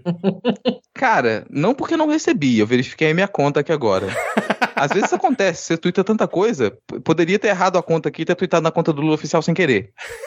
É, quem nunca trocou uma conta pela outra? Acontece, gente. Mas como não caiu nada, não caiu nada aqui, não recebi nenhum dinheiro, né, na minha ONG, eu acho que não fui eu. Eu detesto essa. Eu, eu passei a ter uma, uma raiva da palavra autocrítica, cara, mas no nível. Você já ouviu falar isso também. Eu detesto porque é óbvio que ninguém quer uma autocrítica do PT ou de nenhum partido de esquerda. Porque a autocrítica ela já foi feita há muito tempo. A autocrítica, opa, erramos. Tá feita a autocrítica. Já é todo mas assim, é mais estranho ainda você fazer uma autocrítica quando todo mundo já fez a autocrítica por você. A coisa histórica é mais complicada. Não querem autocrítica, né? É, elas e... querem algo de avaliação, assim. Elas Exatamente. Querem, querem elas querem chicote. Flagelação, ah, isso. Flagelo, é, não é autocrítica. Querem o fim do partido, querem que acabar com o partido. O que eles chamam de autocrítica é, olha, o que, que vocês não fazem uma autocrítica e decidem não existir mais? É, é, olha, não, não, não seja uma esquerda, essa autocrítica que se pede da esquerda o tempo inteiro, né? Sabe, tem um tom na autocrítica, desculpa interromper, tô falando demais, mas tem um tom nesse pedido de autocrítica, que até já, já girou um pouquinho, mas ele ainda tá ali, ele era mais forte antes, que ele se assemelhava muito àquela... Vou, vou citar X-Men aqui. Caralho. É, eu vou lembrar qual é o quadrinho, qual é o episódio da, da animação, mas tem algum momento lá que um adolescente X-Men se descobre mutante e aí, bom, vai o, o, o, professor Xavier e o pessoal lá na casa conversar com a família e falar, ó, oh, seu filho é mutante, a gente tem uma, uma escola para ele aqui, eles não sabiam. E a mãe vira para o adolescente e fala, mas você já tentou não ser? Aham, é o, e, é, esse é, o, é o tom da autocrítica. Peraí, vocês são um partido não, de esquerda, mas por que você não faz uma autocrítica e tenta não ser mais de esquerda? Você já tentou não ser de esquerda? é esse o tom que eu sinto ali às vezes. É, Rodrigo, a gente já tá com bastante tempo de gravação. Não sei se a gente vai chegar a comentar o à distância, já que a Adi não tá aqui, né? Tinha um bloco aqui para falar da questão da Ucrânia e tudo mais. Mas antes a gente tem que comentar duas maldades que rolaram recentemente. Que primeiro foi a Câmara aprovando o PL do veneno e um decreto do Bolsonaro querendo liberar mineração artesanal. Não sei se acompanhou isso, se a Ana ou a Letícia acompanharam também. Mas a boiada continua passando, né, cara? Continua passando. Eu tava conversando, eu saí agora à noite, fui no jantar com uma amiga aqui portuguesa, é, e aí ela tava, ela acompanha um pouco a política brasileira e tal, né? Os portugueses, eles têm uma ideia vaga do que tá acontecendo no Brasil. E, e aí eu tava falando desse lance do, do, do, da mineração artesanal, né? Ela ficou parada olhando pra minha cara assim, ela, eu, peraí, hã? Porque é um, é um negócio tão surreal, né? É você, é você, é você zoar com a cara mesmo, né? Você tratar os outros como, como otários, né? Tem uma crueldade, assim, tem uma coisa muito pérfida nesse governo que que é uma das coisas que, tá deixando, que, estão deixando a gente malucos, né? Porque é uma quantidade de maldades mesmo, é uma coisa que é, é pérfida, é uma coisa maléfica. O cara faz de propósito para todo mundo ficar puto. E, e sabe, é, não, não sei, uma psicopatia esquisita, um negócio muito estranho. E, e, o cara dá uma roupagem dessa, um nome desse cretino idiota, botar uma, uma, uma abafadinha dessa, um verniz de, de, de coisa legal, sabe? É, é um. É um, um nojo absoluto. E essa questão ambiental desse governo é uma das coisas que mais me preocupam, na verdade, porque vai ser muito, muito difícil reverter. Tirar privilégio é praticamente impossível, né? Então, a gente tá numa, numa sinuca de bico assim, fodida. Essa notícia me deixou com muito, muito ódio. Porque para mim é, é. Italiano tem uma expressão que é cornuto e bastonato, né? Que além de ser corno, o cara ainda apanha. Né? O cara faz uma filha da putice e ele ainda tira a onda da tua cara botando um nome escroto que todo mundo sabe que é um nome feito para fingir que é uma coisa legal. Todo mundo sabe. Todo mundo sabe que é de propósito, entendeu? Mas o cara faz assim mesmo. Então é, é uma, uma raiva dupla, né? Pela merda que tá sendo feita e pela piadinha, digamos assim, que tá sendo esfregada na sua cara, né?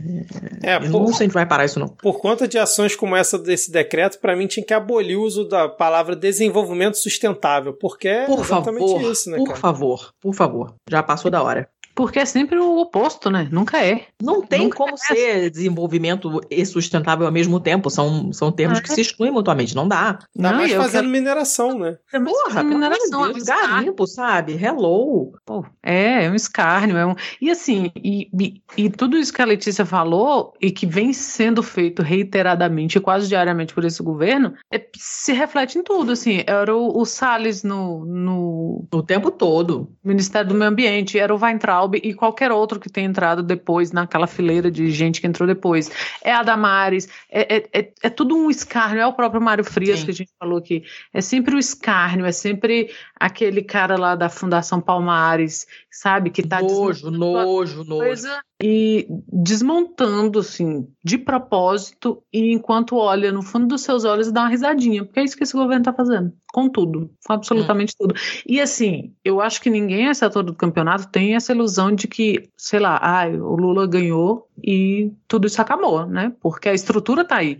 E você reverter essa estrutura porque ela tem um lastro social, infelizmente, né? Você não pode dizer que, nossa, nenhum brasileiro ficou feliz com essa história de, de desenvolvimento sustentável artesanal. Não, um monte ficou, um monte. Uma galera vai ganhar grana em cima disso, uma galera vai aproveitar isso aí para fazer garimpo ilegal e o caralho a quatro.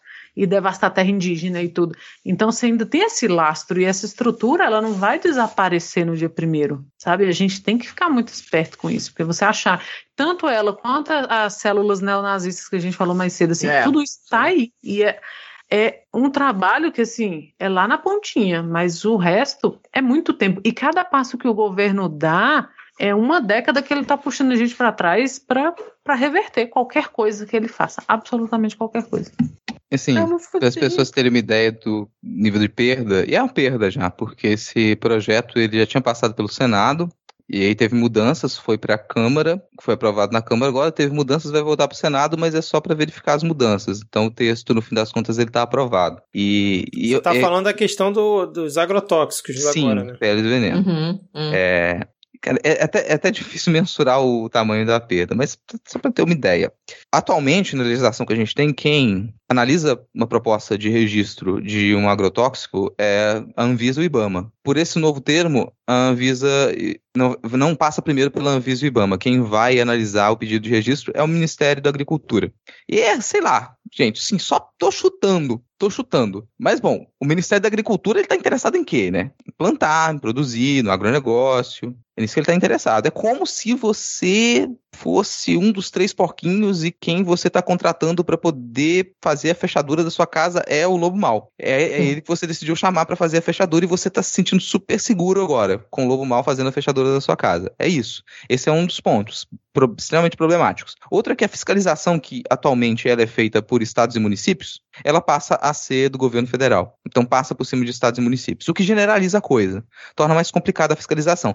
Considere que a gente não dá conta de fiscalizar o que a gente tem hoje, assim, não dá conta. Outro ponto é que hoje você tem um processo detalhado de registro, de análise de pedido de registro de agrotóxicos, porque vai passar pela Anvisa, vai passar pelo IBAMA, técnicos vão analisar isso para poder saber se aquilo ali tem validade ou não. Então você tem ali um prazo de 120 dias e esse processo ele pode se arrastar por bastante tempo, porque você tem muita coisa para verificar. Por esse novo, essa nova proposta, você vai ter um prazo máximo de 30 dias. Em 30 dias, o que você Cara. consegue analisar em 30 dias, caras? 30 dias para você analisar. E não é um pedido, porque às vezes a pessoa pensa, nossa, peraí, mas 30 dias para você analisar um pedido. Tá lá, cara. Você passa por um técnico, você passa por uma pessoa que entende muito de química, a pessoa faz o teste que tem que testar lá e pronto, é a prova. Não, não é um. E aí vem os números de registros. Até o golpe, até 2016, a gente tinha ali uma média de 150 registros de agrotóxicos. A partir de 2016, o crescimento, 2016, 277 novos registros, 2017, 404, 2018, 449, 2019, 474, 2020, 493, em 2021, 562 novos registros de veneno para estar na comida da gente. E isso na legislação que está em vigor, que passa pela Anvisa, passa pelo IBAMA, tem 120 dias para análise, ainda pode postergar isso depois. Agora, com prazo de 30 dias, com análise do Ministério da Agricultura, com fiscalização pelo governo federal, excluindo estados e municípios, a gente está completamente fodido. Você pode colocar qualquer coisa no nosso alimento. E você pensa, é só, ah, você está sendo envenenado, a sua comida está sendo envenenada. Não é só isso. Não é só, não é só o fato de que não adianta você lavar a sua alface na torneira e achar que está limpa. Não, não sai.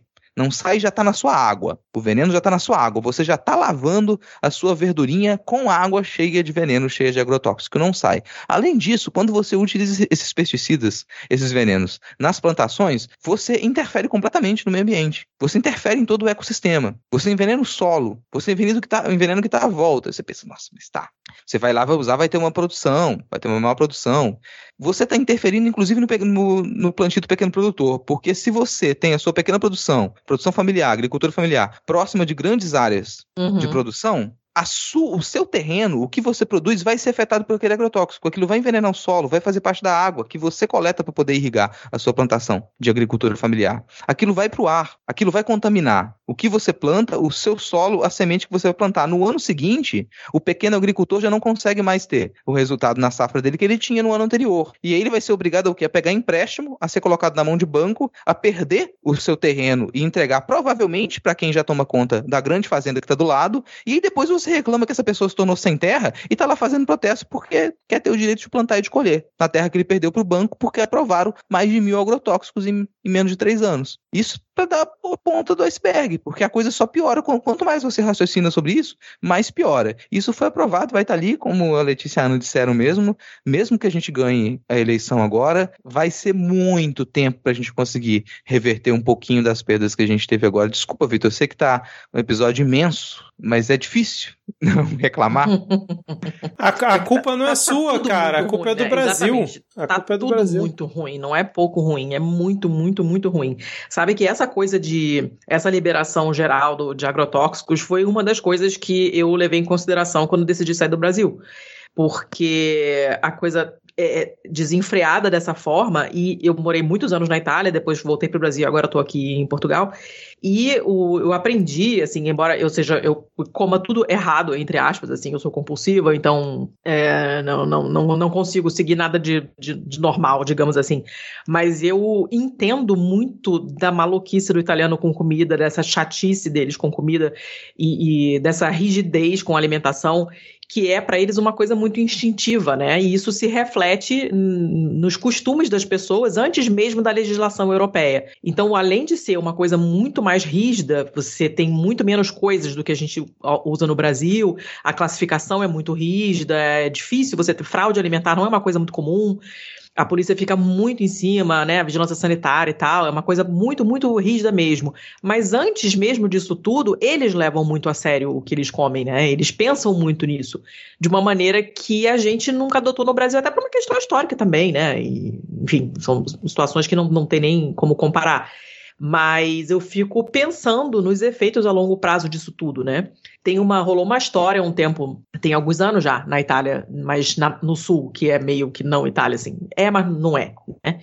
E rolou uma parada lá de uma mussarela azul. Você abria a mussarela de búfala e a bicha era azul. E aí foram, porra, escândalo, apareceu na televisão, todo mundo não falava de outra coisa e tal. Não sei o que. Depois descobriram que era uma contaminação de um certo tipo, piriri, pororó para variar, tinha a máfia no meio e, e, a fiscalização não consegue chegar porque a máfia mata as pessoas que vão fiscalizar, então fica meio difícil, né? Então essas coisas, assim, é um, em um certo modo ainda acontecem, mas acontecem, assim, e pouco e deixam as pessoas chocadas num nível porque elas têm muita, muita consciência do que elas comem, elas têm muito medo de comer, elas se regulam sozinhas, elas têm medo de comer carne muitas vezes na semana, e sabe, e sentem falta de salada, coisa que eu, eu, pessoalmente não consigo entender, mas enfim, é uma coisa que acontece, né? E, e eu fico muito chocada como a gente no Brasil tá engolindo essas coisas, e nesse caso é literalmente mesmo, engolindo essas coisas, e não tá acontecendo para variar, é, a gente volta sempre nesse ponto, né? Que nada acontece feijoada. Isso não tem consequências para quem faz essas, essas merdas.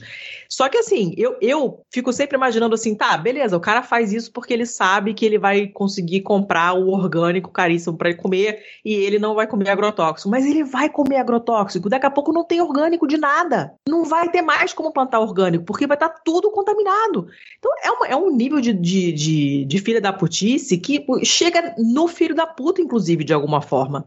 Então, na minha cabeça, isso não faz sentido, eu não consigo entender. Eu não consigo entender o que que leva, sabe, as pessoas a aprovarem esse tipo de coisa. Porque vai chegar neles merda respinga. Vai respingar neles em algum momento. Mas a parada continua, é uma bola de neve cada vez pior, sabe? E a gente gravou no Pistolando, já tem um tempinho, inclusive, um episódio sobre agrotóxicos, é, e também falando de agricultura orgânica e tal, que ficou bem bacana. E gravamos um episódio sobre a relação entre o agro e o corona. E, inclusive, Inclusive, a nossa convidada desse episódio acabou fugindo do país, porque ela estava sendo perseguida. Porque você não pode falar, é, falou contra o agro, fudeu, né, cara? Exato. Você, esquece. Você vai ser perseguido, você vai ser atacado, sabe? Então a gente, a gente tá sem instrumento para lutar mesmo por, por medo. Isso é, é, é, muito duro de assistir, sabe? E você imaginando, cara, beleza, tudo bem, eu, sei lá, eu tenho uma carreira, eu tenho dinheiro, então eu vou comprar comida de qualidade top pros meus filhos, porque aí eu, só os pobres é que vão se fuder tomando agrotóxico de canudinho. Mas não é assim, entendeu? O, o, juiz também vai almoçar salada cheia de agrotóxico, porque não vai ter mais salada sem agrotóxico. Não tem mais onde plantar esta merda, porque tá tudo contaminado. E aí? E vai continuar acontecendo isso, e, e, sabe? E não ter consequências? O que, que vai acontecer a longo prazo em termos de saúde com essa população? O que, que, que, que a gente vai ver daqui a alguns anos? É. é. câncer explodindo, outras coisas malucas que a gente não sabe ainda? O que, que vai acontecer? Eu não, realmente eu não tenho ideia, mas assim, o prognóstico é meio sombrio, assim. Não, e a aprovação foi tão absurda que essa parte de, de agrotóxicos que tenham características cancerígenas, por exemplo, né, também foi modificado, porque antes era totalmente proibido o registro e agora a autorização vai depender de uma escala de risco, aí tem que ver como é que foi é, o, a pesquisa e tal, os dados, para saber se for um, um risco aceitável aí eles liberam. Só não liberam se for um risco inaceitável. Agora, o que vão considerar como risco Quem inaceitável? Quem determina, exatamente. exatamente. O negócio é feito para fuder com a gente de, de todos os lados, é impressionante. É. Você realmente não tem um minuto de paz. É um país que, que, é, que é nocivo para as pessoas, nocivo mesmo. E, Ai, não sei, tá sendo muito difícil para mim. Assim, não, não, não foi fácil sair do, do Brasil. Eu gostava, estava morando em Curitiba e eu gosto muito de Curitiba.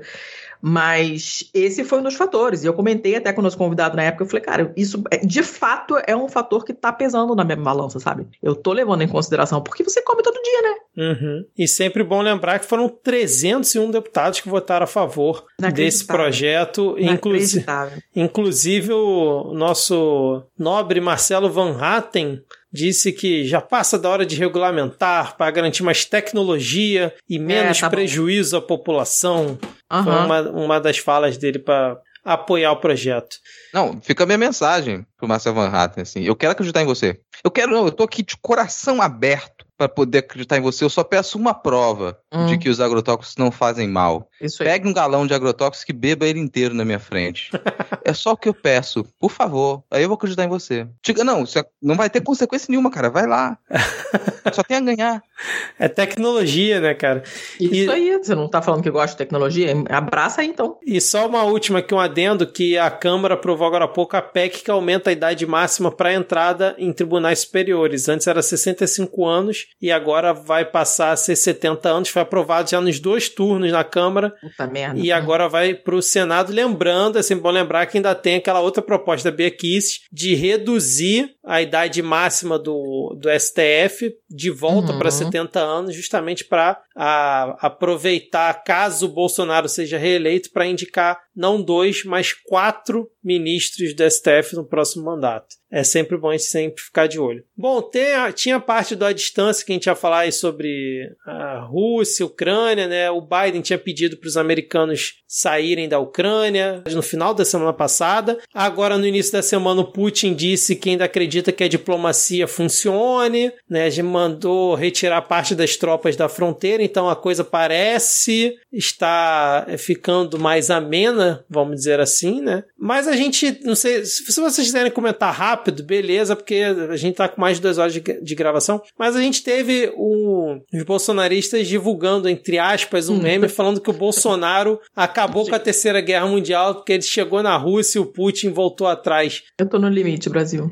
Exatamente, cara. Chegamos a, a, um, a um novo patamar, um novo limite, ou dá, dá pra ultrapassar, cara? Porque, sim. Sempre dá pra ultrapassar, Rodrigo. Ô, ô Vitor, é pergunta retórica. Sempre dá. Sempre tem espaço pra piorar, até parece que não nasceu brasileiro. Cara, eles subiram o hashtag. Bolsonaro acabou a Terceira Guerra Mundial. Surreal, cara. E muita gente falando sério isso. Pois é, então. Será que tava? Eu fico pensando se eles são otários ou se eles acham que estão fazendo alguém de otário, porque às vezes eu acho uma coisa, às vezes eu acredito em outra, porque, sacou? Nobel da Paz, aquela capa lá, Nobel da Paz, porra. Ricardo Sabe? Salles compartilhando. E aí depois ele falou, ah, foi Brinks, tava de Brinks. Aham. É, Aham. Ah, tava, Tava tava. bêbado igual o Monark. É, tava, é, exatamente.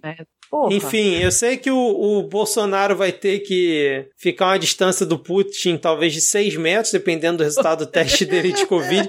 É outra, né? O cara chegou lá, tá andando de máscara, tá fazendo isolamento social, né, cara, pra poder É. encontrar com o Putin. Tudo pra ter uma foto do lado do Putin, né, cara? Pra tentar ajudar na campanha. Esse é o nível de desespero do Bolsonaro. Sim, só o Será que vai meter um I love you, igual ele fez com o Trump? Ah, Como é que fala para em de me lembrar esses horrores. É, só um único comentário. O que se diz no- nos bastidores é que acho que o pessoal da comitiva não analisou muito bem as exigências para o encontro e se surpreendeu com algumas coisas, como por exemplo, é, o pessoal chegou e foi pro hotel e depois de estar no hotel não podia mais sair.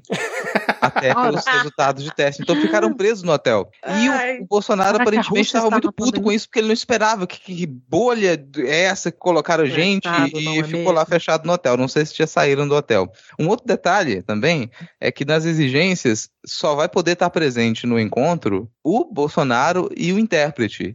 Então o chanceler não vai poder estar presente, não vai ter ninguém para orientar. E o pessoal tá Tô se borrando de medo. adorando O Bolsonaro essa chega lá e ia começar a aceitar qualquer coisa que ele fala e, e entrar em alguma enrascada porque não vai ter alguém ali com dois neurônios e meio para poder orientar o- a ausência completa de neurônio do Bolsonaro. Só o intérprete e ele. Isso é assustador. Você pensar que não tem ninguém ali com capacidade de pensar para poder tem adulto responsável, né?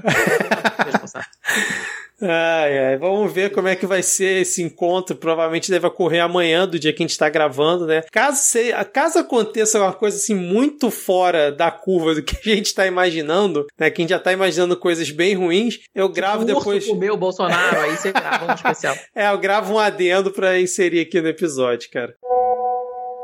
Bom, eu tinha comentado que eu viria aqui para fazer um adendo caso acontecesse alguma situação muito bizarra. Não é sobre o assunto que a gente acabou de comentar, mas eu preciso fazer esse adendo aqui para falar um pouquinho sobre a tragédia que ocorreu em Petrópolis. Foi bem no dia que a gente estava gravando. É, quando a gente começou a gravar, eu já tinha tido notícias aqui, porque eu sou aqui do Rio, então muitas pessoas já tinham comentado que tinham fortes chuvas na região, mas a gente não tinha noção do tamanho da tragédia, né? Então, no momento que eu tô gravando aqui, já são mais de 100 mortes por conta das chuvas, cenas aterrorizantes. Difíceis de ver muitas vezes, né? Então, assim, fica aqui a nossa solidariedade, principalmente para quem mora na cidade, por acaso é nosso ouvinte, ou para quem conhece alguém que mora na cidade está sofrendo com essa tragédia, né? Foi assim, já tinha ocorrido no, durante as nossas férias na Bahia, em Minas Gerais, em São Paulo também, no Espírito Santo, mas agora na forma como foi tão intensa numa cidade apenas, realmente é impactante, chocante. Então, fica aqui esse adendo quem quiser ajudar as vítimas dessa tragédia tem alguns links na descrição do episódio, caso você queira colaborar de alguma forma. E fica aqui esse nosso registro. A gente continua agora com o episódio, com a parte dos salves e dicas culturais. E na semana que vem a gente está de volta. Valeu, abraço.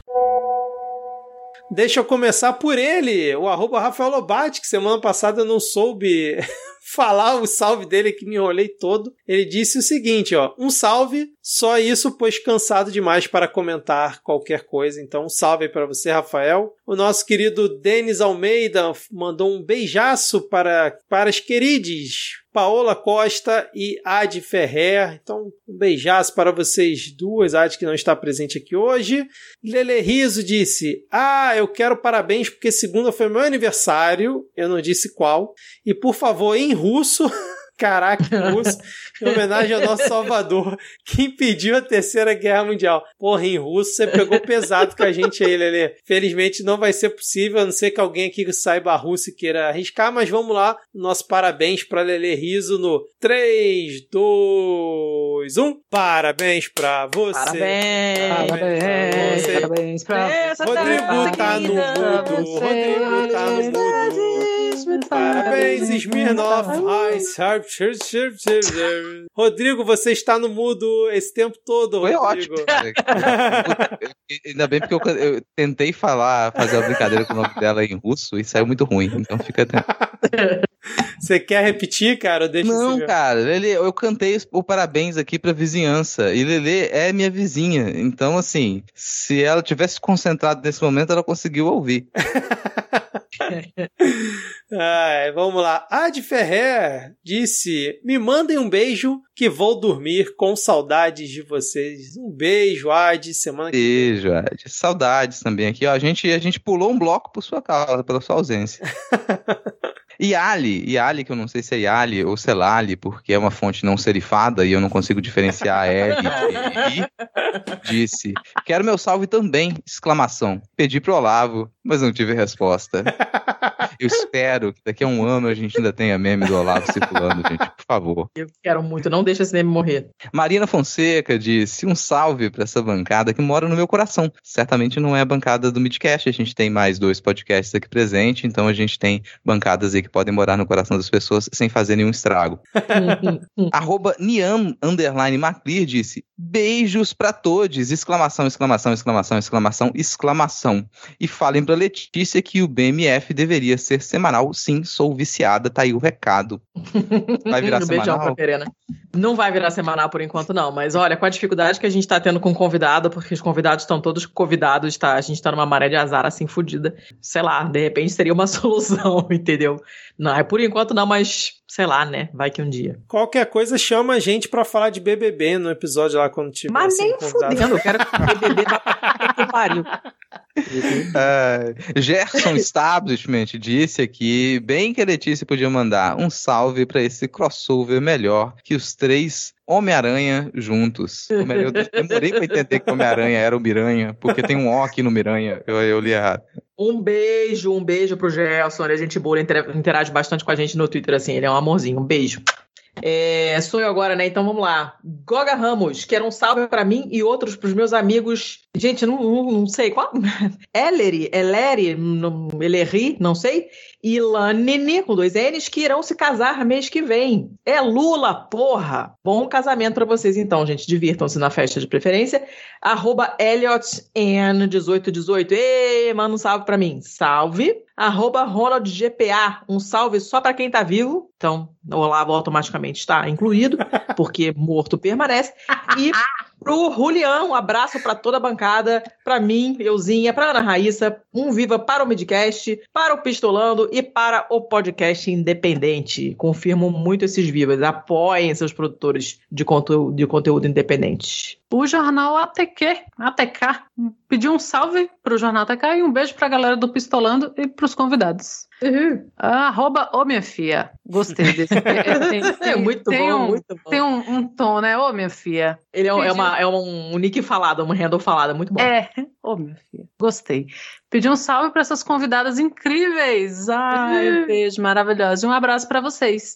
O Felipe Siles deseja uma boa gravação pra gente. Foi ótimo, Felipe. O Rodrigo Basso, né? Pediu um salve, um salve pro Basso, né? Nosso colega aí de Oi, podcast Basso. literatura.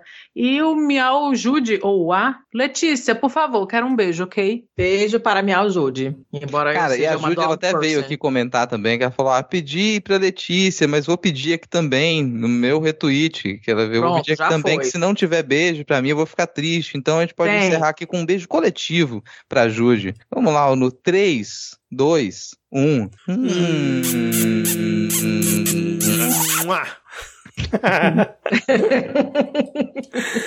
Cara, vamos aqui para dicas culturais. Eu quero indicar a newsletter do canal Meio. Acho que eu já devo ter indicado aqui num, num passado meio distante, mas é uma newsletter que sai de segunda a sexta-feira, chega geralmente de manhã no seu e-mail e tem ali, cara, uma bela curadoria das notícias, né, que ocorreram no dia anterior. Inclusive, uma parte da, da pauta do Midcast, geralmente eu consulto a newsletter do Meio para construir ou relembrar algumas coisas que passaram na semana. Então, para quem ainda não conhece, é canalmeio.com.br. O link está na descrição do episódio, mas recomendo que vocês assinem aí. É bem informativa a newsletter do canal Meio. Assino também, assino também e confirmo. É muito bom. Rodrigo.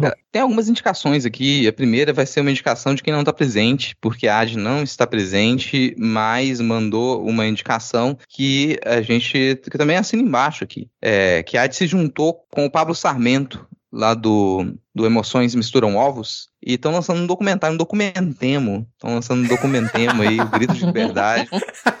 sobre esse, essa- esse ressurgimento do emo, que tá interessante. Lá no canal do Emoções Misturam Ovos já tem uma, uma primeira parte do, do Grito de Liberdade, com o primeiro show dos Sebastianismos aí depois de dois anos de pandemia. Então tem esse- essa primeira parte do vídeo, vão lançar mais, tá linkado aqui na descrição. Assinem o canal lá e acompanhem essa- esse ressurgimento colossal do emo nacional. Vou indicar aqui também o podcast para essa semana, que é Um Rato na Van. É o podcast que eu vou indicar. Os episódios saem esporadicamente, assim, mas são, são muito bons. Amei esse nome. É, a gente reclama, reclama às vezes de falar podcast, conversa de bar, mesa cast, tudo mais, mas quando é feito por pessoas que sabem o que estão fazendo e chamam convidados e convidados interessantes, sai um material interessante. Então você pode ter conversas despretensiosas, mas que você pode ouvir de maneira pretensiosa, porque o conteúdo é muito bom. O último episódio, que foi o 15, foi sobre o livro da Ursa Kaleguin, que é o A Curva do Sonho. Estava participando lá minha amiga Ana Rush também. Então Ah. tá linkado aqui para vocês assinarem em todos os tocadores de podcast. Um Rato na Van. E vou indicar uma série que a gente assistiu aqui em casa, uma série daquela de desgraçar a cabeça, que é o Mayor of Eastontown, que assim, é, é uma série para ser premiada, cara. É uma, um drama policial muito, muito, muito, muito bom. O primeiro episódio ele é só desgraça, depois que você passa pelo primeiro episódio, continua só ter desgraça. O Porra. primeiro episódio é mais Porra, é Rodrigo. Isso. É, cara, mas não assim, bastou esse episódio, não? assim, o, o episódio ele é, ele é uma síntese de desgraça, ele é uma síntese de tragédia, de você falar, eu, eu, não, eu que não quero estar na pele dessa personagem, eu não sei como viver na pele dessa personagem, que é a protagonista, quem faz é a Kate Winslet, uma atuação assim fenomenal, todas as atuações da série são boas. Eu não costumo gostar de série que tá cheia de gatilho e, e tive dificuldade com o primeiro episódio, mas depois a série ela, ela ganha, assim. Ela ganha, você não consegue deixar de acompanhar. Tem uma investigação policial ali dentro dessa cidadezinha, é muito em torno da vida dessa protagonista, dela superando os traumas delas ali. É um drama daqueles que vale muito a pena insistir. E como o Vitor sempre reclama que eu sugiro produções do audiovisual aqui abaixo de 5 pontos no IMDB, eu sempre digo que tem exceções. O, o, o parâmetro é, se tá abaixo de 5 no IMDB, é porque tem uma grande chance de ser bom. Mas também tem as exceções que estão acima de 5 e que são ótimas. Essa tá com 8.5. Ó, Tá, vale a pena assistir. essa série tá na, na Amazon Prime? Cara, foi da HBO. HBO, Mas, era é, isso que eu ia tem perguntar. vários- é, tem vários caminhões aí que eles caíram Sim, por favor, por favor. Teve É, não, eu uma- tô, é, eu tô perguntando acidentes. porque o meu plano aqui, como eu tô há alguns meses aqui só, todos os meus. é, o meu plano de, de internet, TV a cabo em casa, né? Tá todo riquíssimo, cheio de canais que em breve eu não terei mais, porque não vou pagar mais. Mas por enquanto está no pacotão, então eu estou aproveitando para não, não precisar de caminhões, enfim. Cara, se eu já, já choro com This Is Us, o Rodrigo falando que a série é desgraçada da cabeça, eu acho que eu vou passar longe por enquanto, mas vou deixar anotado aqui, cara. Ana e Letícia, vocês têm alguma indicação aqui para os ouvintes do Midcast? Ana, vai você primeiro aí que eu tô pensando ainda. Tá. Eu tenho duas indicações. Uma delas é o meu podcast, de novo, que a gente vai no podcast dos outros é para fazer jabá. Tá certo. é o Suposta Leitura, onde eu e o Lucas Mota falamos de literatura a cada 15 dias. E, cara, é bem legal mesmo, é uma experiência muito bacana. É, até hoje a gente fica muito impressionado quando alguém fala assim: eu li porque eu ouvi vocês falando. E fico, olha, acontece, né? então tem, tem tido uma resposta boa da galera, sim, e estamos nas redes sociais aí, né? É, suposta leitura em tudo, inclusive no Telegram, quem quiser dar essa chance aí pra gente. E a meu, minha outra dica vai ser uma publicação de 1958, porque, né? Não é de hoje que o Brasil tá ruim. E esses uhum. dias eu reli o Eles Não Usam Black Tie, do Gianfrancesco Guarnieri. Nossa! Cara, sério, assim, sério. Para você aprender que todo castigo papelego é pouco. Então, assim, é rapidinho, é uma peça de teatro rapidinha de ler e que te pega, assim, então vale a pena. Tem o um filme também, mas leia um texto da, da peça que é muito bom. Pô, Excelente. nossa, altas, altas memórias agora, várias novelas que eu tinha deletado da minha memória e agora ressurgiram. Volta, né? Você volta. Sim, nossa, de Cita e acessa. Beleza, vou eu então agora? Sim, por favor. Bom, é, vou fazer meu jabá também, ouçam Pistolando. O nossos, os nossos dois episódios sobre Ucrânia ficaram bem legais, apesar de, de, de, obviamente, já, como já tem mais de um ano, acho que foram saíram em 2020, se não me engano. Então, tudo isso que a gente está vendo agora não estava nem no horizonte, mas dá um background bem legal para entender o que está acontecendo. E talvez você precise ouvir mais de, mais de uma vez. A gente tem ouvintes que, fal, que, que falaram, cara, assim, o papo ficou muito bom, então não foi, não foi chato para mim, não foi um castigo ouvir duas vezes, sabe? Não foi tipo, ah, vou ouvir essa aula aqui de novo, porque vai cair na prova. O pessoal ouviu porque o papo ficou legal, porque realmente é muita informação, mas ficou bem bacana bacana. Uh, o nosso último episódio, que tá lá no feed, o nosso último episódio com convidado, foi sobre burnout. E eu super recomendo, porque apesar desse assunto ser uma merda, o papo ficou muito leve, a gente riu pra caramba, nós temos os melhores convidados, foi super divertido de gravar. E, e fora o Jabás, eu vou recomendar uma série que tá na HBO também, que é Gomorra, que é uma série italiana, mais especificamente napolitana. E já que mencionei máfia, comida e essas coisas todas, né? Uh, é, é bem dolorosa assim de assistir também, tem umas, umas coisas muito, muito difíceis, mas é uma é uma, é uma quebra meio que de paradigma, assim. Se você tem uma ideia pré-concebida do que, que é a Itália e você acha mais ou menos que a máfia é aquela coisa do poderoso chefão e tal, e você, quando vê essa série, ela é meio que um tapa na sua cara, porque é muito diferente do que, do que vocês estão imaginando, tenho certeza. A gente, eu, eu que falo italiano, eu assisto com legenda, porque eu não entendo dialeto napolitano, não é, não é fácil de entender. E eu, a gente tá, acho que na quarta, na quarta temporada, se não me engano, que eu tô assistindo, e acho que são cinco. Tá uma fase meio esquisita agora, que eu não, não decidi se eu estou gostando dessa temporada ou não, mas já me falaram que a última é assim, estratosférica, de boa. Então não vejo a hora de chegar nessa, nessa temporada. As primeiras duas são muito boas, muito boas. É uma puta série. E, e depois corram atrás de ver entrevistas com os atores, porque é muito engraçado ver eles fora dos papéis, assim. É, todo um bando de mafiosão tal, e você vai ver os personagens e os caras. Das entrevistas, os caras são todos fofinhos, legais, assim, é um contraste. É, é um contraste legal. E é isso aí. Assistam Gomorra, a série. Tem um filme também que também é bom, mas ele é lento, ele é mais difícil de assistir. E, e, a série tem essa coisa de você ficar maratonando, né? Então, quem tiver de quarentena em casa porque ficou com Covid, tipo eu, recentemente, bota lá e fica o dia inteiro assistindo e pronto, passa o tempo rapidinho, porque é uma puta série, é muito boa mesmo, vale a pena. Excelente, muito bom. E recuperou bem, Letícia, aí? Sim, sim, foi um saco porque foi na semana do Réveillon, né, cara? Então a galera, tinha uma, tinha uma galera que tinha vindo pra cá pra passar Réveillon com a gente e tal, Uts. e eu fiquei dando tchauzinho da, da janela, assim, da terraça, da, da, da varanda, igual a Rainha Elizabeth, sabe? Oi, Caraca. De longe, assim, foi bem escroto. merda, hein? Porra, bota merda nisso, mas, enfim. Bom. Passou, passou. Que bom. Bom, fechamos então aqui nosso episódio. Ana, muito obrigado pela sua presença aqui pela primeira vez. Espero que não tenha sido traumático. Sempre comento isso com quem chega aqui pela primeira vez. E Letícia, muito obrigado por novamente estar aqui. Você já é de casa aqui do Midcast. Já estou com o pé em cima da mesa. E agradeço a vocês dois por terem topado o convite em cima da hora. Valeu mesmo. Ah, não, traumático é viver no Brasil. ter, ter com quem falar a respeito é dar um alívio. Assim, não sei se vocês sentem isso, mas é Sim. tô sozinho, né? É uma terapia pra, pra gente aqui, a gente até fala, às vezes, uma terapia toda semana a gente se encontrar aqui pra debater essa desgraceira que é, cara. É meio assim, porra, não tô sozinho, não, não tá É. tudo perdido. Eles me. Então, entendem. Eles me Isso. entendem. Então, pô, eu que agradeço o convite, curti demais, estou sempre escutando e, e me amarrando, assim, às vezes comento alguma coisa com, com o Rodrigo, assim, pô, falou tal coisa, tava dando gargalhada, esses dias eu tava rindo no ônibus, assim, do, né, que vocês voltaram. Eu, vi- eu vi no feed e falei, mas não tava de férias? Aí acabei rindo pra caramba, né, rindo naquele riso de nervoso, né? É, exatamente, Sim. né?